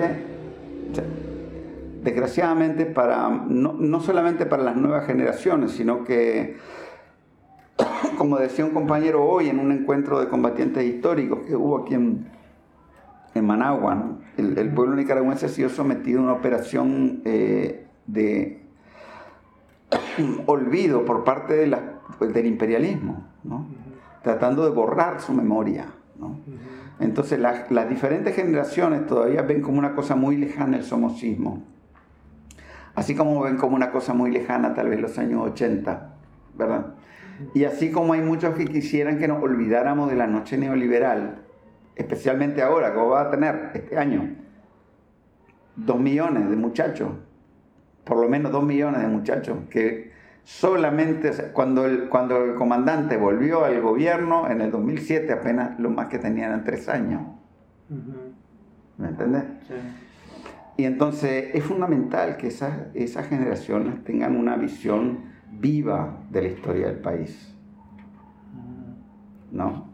Si logramos que esas generaciones tengan una, una o sea, que, la historia esté viva para ellas, ¿verdad? Yo creo que las posibilidades de que vuelvan lo, la oligarquía aquí van a ir mm, disminuyendo enormemente. ¿Y cómo, cómo interpreta usted el golpe de Estado hablando de 2018 que falló, fracasó fue fallido, pero más que todo fue derrotado. No, el golpe fue derrotado. el golpe fue derrotado. Yo creo que tenía un problema de diseño en el sentido de que ellos este, podían haber triunfado las dos primeras semanas.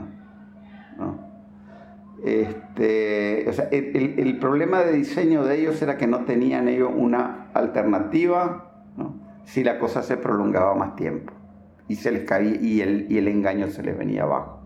¿Me entendés? Este, y el problema es que si ellos hubieran ganado, aquí lo que se hubiera armado una guerra. Yo estoy convencido de eso. Aquí no hubieran ellos, no hubieran ellos tomado el poder. Aquí se habría armado una guerra, porque hay mucha gente armada. ¿Me entendés? Este, pero no, no, fue derrotado, fue derrotado. Y fue derrotado este golpe, primero yo digo, fue narco financiero, ¿no? Financiero porque los principales motores fueron financieros, está Piero Cohen y están los grandes capitalistas, el grupo Promérica, están todos, o sea, todos los grandes este, sectores de la burguesía de Nicaragua que tienen su plata en los paraísos fiscales y que realmente poco les importa si este país se destruye, ¿no? Eh, Además de la agencia estadounidense, ¿verdad? Sí, sí, bueno, obviamente, pero eso es, eh, ellos son los que dirigen, ¿no? Y fue narco por la obvia presencia de intereses pues, colombianos y ¿no? este, sectores vinculados, y de, de Miami también, ¿no? ¿verdad? Vinculados al narcotráfico, ¿me entendés? Este, eh, eh, pero el golpe fue derrotado, fue derrotado porque este, ellos se equivocaron en el sentido de que juzgaron, fueron muy optimistas diciendo que eh, el pueblo sandinista estaba desmovilizado, que la moral estaba baja, que había mucha apatía, ¿verdad? Este, y por otro lado también yo creo que el pueblo dio la gran lección, pues que el pueblo al fin y al cabo dijo, no, yo estoy con el Frente Sandinista. Y, el, y la militancia histórica que se metió también este, a jugar su papel y, y, la misma tan denostada juventud sandinista también este, jugó su papel importantísimo. ¿no? Y no hablemos de la tan denostada policía, que también jugó su papel importantísimo, ¿verdad? Entonces, la verdad que aquí habían fuerzas que no se sospechaban, ellos no sospechaban que las habían, ¿no? Y bueno, aquí yo te digo, yo lo dije eso en tiempo del golpe y todo eso, ¿no? Que querían que uno se cortara las venas, ¿no? Y yo dije, no, a nadie le hacen un golpe por las cosas este, malas que hacen, sino por las buenas. Si nos están dando un golpe por algo será, ¿verdad? ¿No? Sí. Este, y, y, después, yo qué sé, el acuerdo ese que hubo con el COSEP y todo eso, en su momento hubo que hacerlo, porque el país necesitaba un periodo de paz para resolver el problema urgente, urgente de salir de la pobreza, ¿verdad? Este, y porque además el pueblo nicaragüense necesitaba esa prueba histórica, o sea, a ver estos señores si realmente están dispuestos a socar o no, ¿verdad? Y, lo que dieron prueba es que son unos miserables, porque la verdad es que ellos ganaron mucha plata durante los años que la economía de Nicaragua tuvo un crecimiento alto, ¿verdad? Y sin embargo eso les valió, ¿me entiendes? a la hora de la hora ellos prefirieron sus paraísos fiscales y sus amos de imperiales. ¿no? Sí, porque uno de los miedos que le decían al pueblo nicaragüense antes de las elecciones de 2006 era que el Frente Sandinista eh, no podía manejar la economía. Y a lo largo de estos años, de 2007 hasta nuestros días, el sandinismo ha dado cátedra en el manejo de la economía. Sí de, la política económica y de la economía política. Sí, pero es que nosotros, lo que pasa es que nosotros, o sea, pasamos todas las duras y las maduras de los bloqueos, ¿no? Y sabemos que no es fácil, que no es chicha, ¿me entendés? Pero también nosotros, este, todas las, todos los, digamos, todas las equivocaciones que hay en el libro revolucionario que se pueden eh, cometer, ya las cometimos. No las vamos a cometer de nuevo, por favor, ¿verdad? ¿No? Entonces, hay mucha experiencia acumulada y eso es lo que yo quisiera realmente. Este, creo que ahí ustedes, los historiadores, juegan un papel fundamental. ¿no? O sea que el manual de los errores ya lo sabemos de memoria. Yo creo que sí, o sea, por ejemplo, a nivel del comandante Daniel y todo eso no me queda ninguna duda, ¿me entendés? ¿No? Él es un maestro en conocer la realidad de este pueblo, ¿verdad? Y, y él no tiene ningún problema en ser audaz cuando debe serlo, ¿me entendés? Y no tiene ningún problema en ser cuidadoso cuando debe serlo, o ser prudente cuando debe serlo, ¿me entendés? Pero eso es porque él tiene, y, él tiene un gran conocimiento de este pueblo y un compromiso genuino con eh, eh, el bienestar del pueblo. Un dirigente político que no le importa el bienestar del pueblo puede hacer cualquier cosa. ¿Me entendés? Pero si vos te pones a, por ejemplo, pongamos el tema este de la pandemia, ¿no? Un dirigente político este, podía haber dicho, llenamos, solo, solo, solo, solo nos interesa el tema del COVID y nada más. Hubo un presidente aquí en América Latina que dijo, prefiero tener cinco puntos más de pobreza que, que cinco mil muertos más de COVID. Estupidez, cinco puntos más de pobreza son un montón de muertos. ¿Me entendés? Entonces, ese tipo de, o sea, el, comandante sabe muy bien, es, ese tipo, él se puede poner en el lugar de la señora que vende en el mercado, del campesino, o del trabajador de la zona franca. ¿me entendés? Él y la compañía Rosario, obviamente. se pueden poner ellos en el lugar de los sectores populares. Entonces ya ahí cuando vos ves, o sea, ¿cómo va a afectar un curso de acción a los sectores populares? ¿no? ¿Verdad? Eso te da a vos una medida de qué tipo de dirigente tenés. ¿Me entendés? Entonces, yo realmente te digo que a ese nivel yo lo que quisiera es que Creo, creo que aquí tenemos todos un consenso muy claro sobre el papel de la economía popular, sobre el tema de la religiosidad popular, sobre el tema de, por ejemplo, de la autonomía de la costa atlántica, sobre muchos de estos temas. ¿no? Eh, y sabemos, creo que hay un consenso incluso en que aun si se piensa distinto, hay que pensar en el colectivo, digamos. ¿Me entiendes? Pero yo lo que quisiera es que hubiera, tenemos que desarrollar mucho la capacidad crítica, porque aquí te puede venir cualquier, cualquier estafador el día de mañana, ¿no? Con cualquier proyecto que suene bonito, ¿no? Y si no tenemos capacidad crítica, lo compramos y lo implementamos y nos clavamos el cuchillo. ¿Me entiendes? Entonces, es esa capacidad, creo yo, la que hay que desarrollar, ¿verdad? A nivel de toda la estructura y a todos los niveles, ¿verdad? Este, para, para realmente eh, no comprar. El problema que tenemos nosotros con la política de izquierda es que nosotros a la gente muchas veces le damos un bono, ¿verdad? Y decimos, qué bien, te di un bono, ¿verdad? Pero cuando a la persona le dan el bono, esa persona se va al mercado y en el mercado es un, consumente un, consumidor más. Y como consumidor no tiene ningún derecho. Y lo que hace el mercado es agarrarlo a esa persona y venderle Netflix, venderle, este, no sé, gaseosa, venderle un montón de cosas que no necesita tal vez. ¿Verdad? Entonces, tenemos nosotros que desarrollar, no podemos nosotros, solo porque hayan proyectos que digan desarrollo, no podemos nosotros ser ingenuos, ¿verdad? Y no, no querer ver más allá de los efectos que esos proyectos puedan tener. Y eso solo lo logra desarrollando la capacidad política y cultural del pueblo. ¿no? Agarrar, o sea, por ejemplo, cosas que hay que, de la cultura, ¿no? Aquí en Nicaragua hay que manejar, ¿verdad?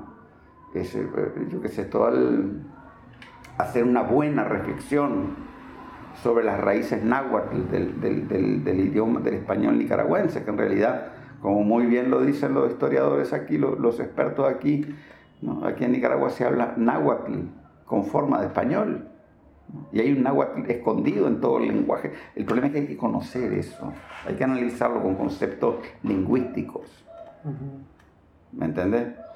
Eh, y, y, al mismo tiempo hay que entender, o sea, dónde está el español de España y dónde está el español de Nicaragua, ¿verdad? Nosotros tenemos realmente que tener, eh, eh, tener esas herramientas conceptuales para poder diseñar el, propio futuro nuestro. ¿entendés? Entonces los retos que hay aquí son muy importantes desde el punto de vista cultural. Y el trabajo de historiador me parece que es fundamental. Y el día que se unan historiadores y trabajadores de la cultura, y que se le pueda realmente poner carne al, a lo que ha sido toda esta historia tan gloriosa y tan terrible que ha tenido este pueblo. Ese día, te digo, no habrá, es que no habrá ejército, no habrá fuerza ni técnica ni humana capaz de destruir al pueblo nicaragüense.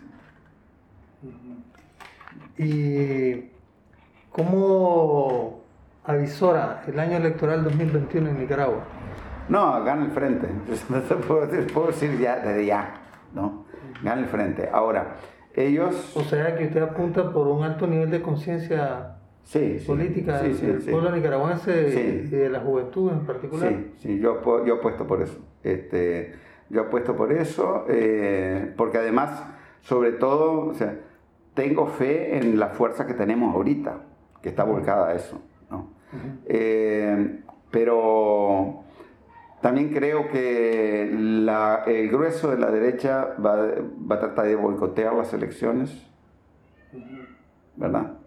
Eh, seguramente habrán algunos que no lo van a querer boicotear porque al fin y al cabo son puestos, son espacios de poder que están en disputa ahí, ¿verdad? Eh, no importa lo que digan, estas elecciones no son por lo que diga Estados Unidos ni por lo que diga la Unión Europea, es por lo que diga el propio pueblo nicaragüense. ¿Me entendés? Eh, básicamente, ¿no? Eh, yo creo que, creo que vamos a salir muy fuerte de esto, ¿no? Y por otro lado también te puedo decir, aquí yo no tengo, o sea, te, voy a ser muy claro, aquí hay su buen 30% de la gente que es ideológicamente de derecha, pero eso no quiere decir que ellos vean, ellos miran a la derecha y ven una porquería, la mayoría de ellos. Aquí hay como 10, tal vez, un poquito más tal vez, 10% que están fascistizados, que les vale que vengan aquí, maten gente y que tranquen. Pero ese, eso, ellos no hacen, no son factor de poder. Porque obviamente hay una gran mayoría política que está clarita de cuál es el proyecto de esa gente. Y yo no sé, yo me imagino pues, que la gente de la derecha, pues, este, tal vez hay una parte que se abstengan, ¿no? ¿Verdad? Eh, pero no, y el MRS va a decir, sí, se abstuvieron porque nos apoyan a nosotros, pero no es cierto. Hoy lo mismo, lo mismo que en Venezuela, pues que dicen, la participación fue baja, aquí va a ser mucho más alta, ¿no? La participación este, para la Asamblea Nacional fue baja este, porque todo el mundo apoya a Guaidó. Mentira, si, si así fuera estaría como Chile. Venezuela estaría como Chile, con manifestaciones toda la semana. ¿Me entiendes? O como Colombia. Que no vengan aquí a mentir y a decir que es que el régimen no nos deja no nos deja manifestarnos, ¿verdad? Pero eso, bueno, en todo caso, esto no es, pues estas elecciones no son por lo que digan los europeos, los estadounidenses o los marcianos o cualquiera, es por lo que diga el propio pueblo nicaragüense sobre su sistema de, gobierno. O sea que probablemente la derecha termine más dividida a lo largo del año electoral, unas participando, otras radicalizándose. ¿Sí? pero sin lograr obstruir o hacer fracasar el proceso electoral que va a tener una, participación muy sí, además ellos, este, un problema que, el problema es que ellos se pasaron, del, de, por lo menos del 2011 al 2018, como siete años se pasaron acumulando fuerzas políticas. ¿no? sido seminarios con chavalos de la universidad, ¿no? cosas así, ¿verdad? creando, creando una nueva camada de cuadros la quemaron todita durante el 2018.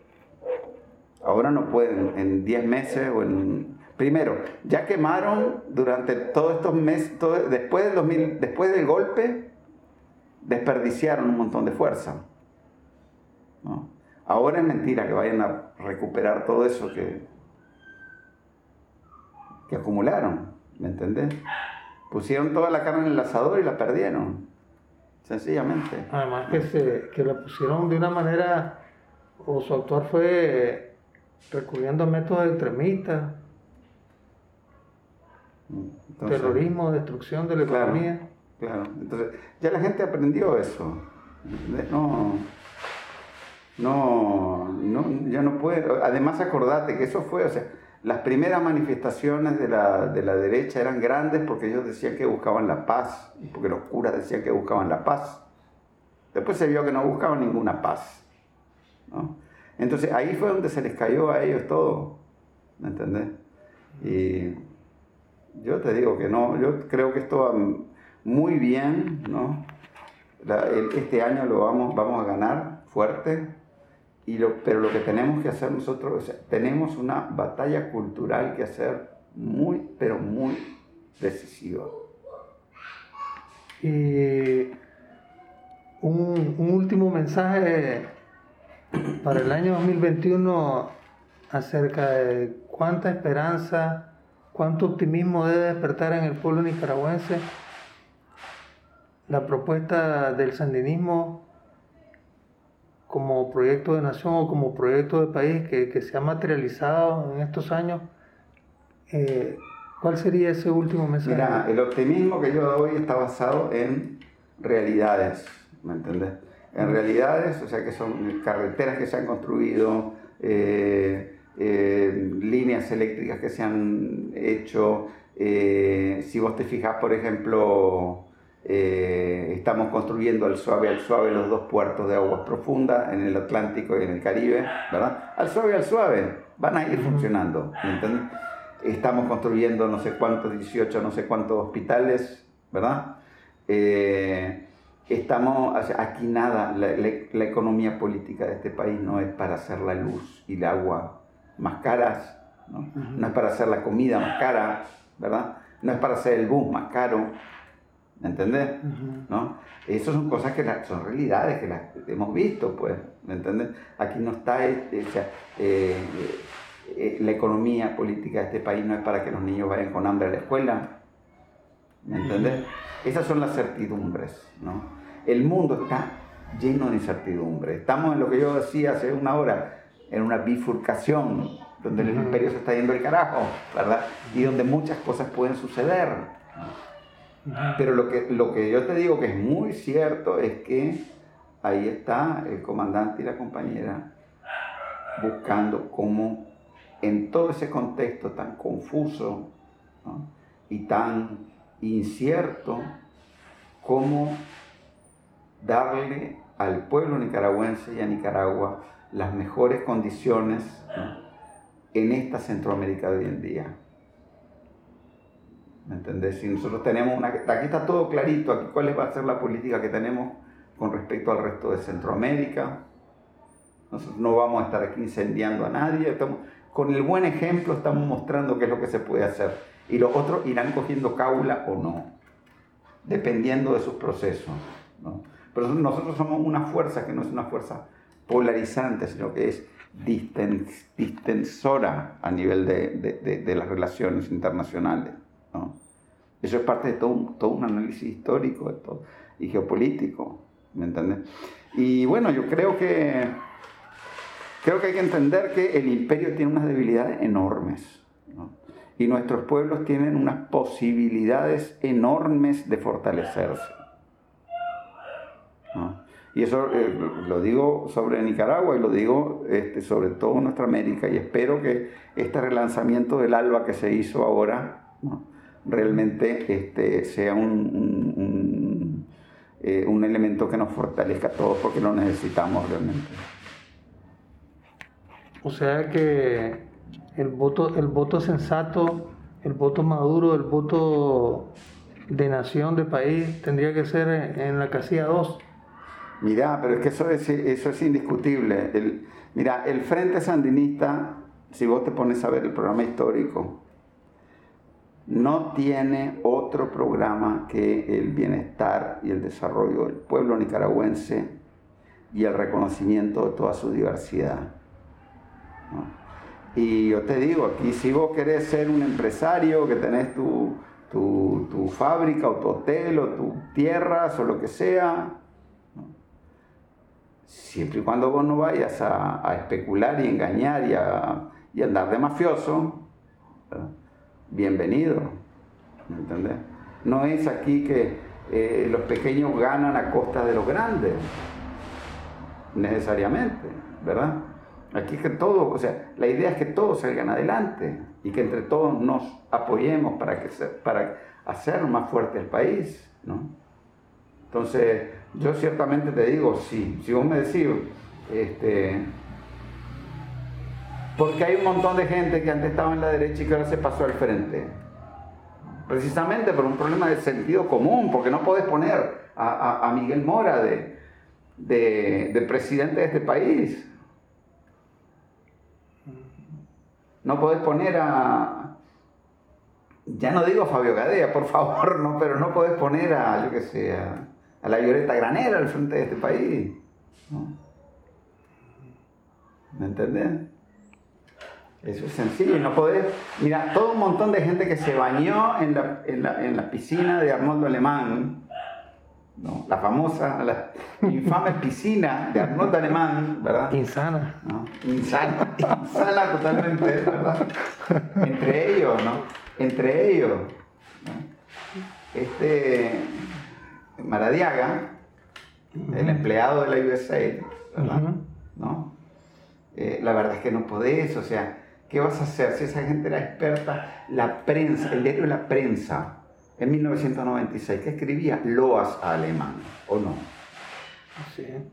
Toda la burguesía en pleno le echaba loas a alemán.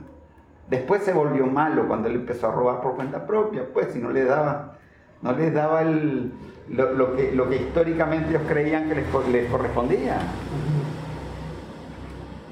¿Me entendés? Entonces, este, yo te digo que eso es, es complicado. La gente, yo no- la- las, las identificaciones políticas son algo con lo que uno nace desde pequeño, ¿no? Eh, y es muy difícil cambiar, ¿no? De derecha a izquierda así nomás. ¿Me? Ya, una ilusión que tuvimos en los 80 y ahora todo el mundo es sandinista y revolucionario y no era cierto. Había una parte de la gente que no lo era. ¿verdad? Y, y hay que tener un poco también de respeto por esas cosas, ¿no? Porque son procesos existenciales por los cuales pasa la gente. ¿Me entendés? Pero no, yo creo, sinceramente, creo que el Frente va a aplastar en estas elecciones, que este, los- algunos van a tratar de, de boicotearlas, ¿verdad? Y van a haber otros que van a participar. Y después los Estados Unidos digan lo que digan. Y yo te digo, Joe Biden, yo no le tengo ninguna confianza. Este, creo que es lo peor del imperio. ¿no? Este, pero eso es tema ya de otra entrevista. o pueden ver alguno de los episodios anteriores del podcast para... Pero por todo lo conversado, eh, se puede concluir entonces que se siente satisfecho, realizado, optimista, eh, después de todo este recorrido de, eh, retrocediendo en el tiempo, cuando, cuando se tomó la decisión como un joven en Caracas, Venezuela, de venirse a Nicaragua en el Sí, 79. de alguna manera, pues las cosas que yo quería hacer las he venido haciendo, de alguna manera, ¿no? Pero más allá de eso, este, eh, yo te puedo decir ahora la distancia, ¿no? Te puedo, te- eh, me doy cuenta cómo muchas cosas encajan que yo no me daba cuenta en ese momento, ¿no?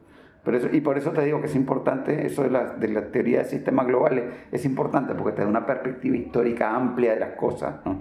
Y es lo que muchas veces no tenemos nosotros sobre la vida nuestra, en términos ya más concretos de, de- de interpersonales y todo eso, ¿no? Este, tenemos que tener una vida amplia, ¿no? De cómo, de cómo las cosas este, encajan, ¿no? Bueno, eh, muchísimas gracias, mi estimado Jorge Capelán, mi estimado uruguayo. Eh, ha sido realmente un privilegio entrevistarlo. Nos ha dado una verdadera cátedra sobre la revolución sandinista y todos sus temas conexos. Espero que sea del agrado de los, de los oyentes o de los televidentes por internet o por las redes sociales después de esta entrevista que me parece de un contenido muy valioso, educativo, desde el punto de vista eh, político, ideológico y académico. Muchísimas gracias. Bueno, pues, Buenas nada. noches. De nada. Muchas este, gracias, hermano. Una de dos, pues, o no vuelven a escuchar nunca más el podcast o lo van a volver a escuchar. O al entrevistador no lo van a querer volver a escuchar. No, no, no, demasiado buen entrevistador. Muchas gracias. Muchas gracias a vos, hermano.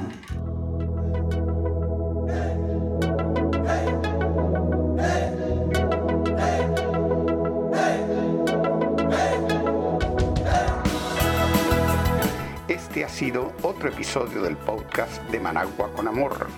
Más temprano que tarde estaremos de regreso con reflexiones y comentarios sobre el acontecer de nuestra madre tierra desde la Nicaragua bonita y siempre libre, tierra de Darío y Sandino en el mero centro de América.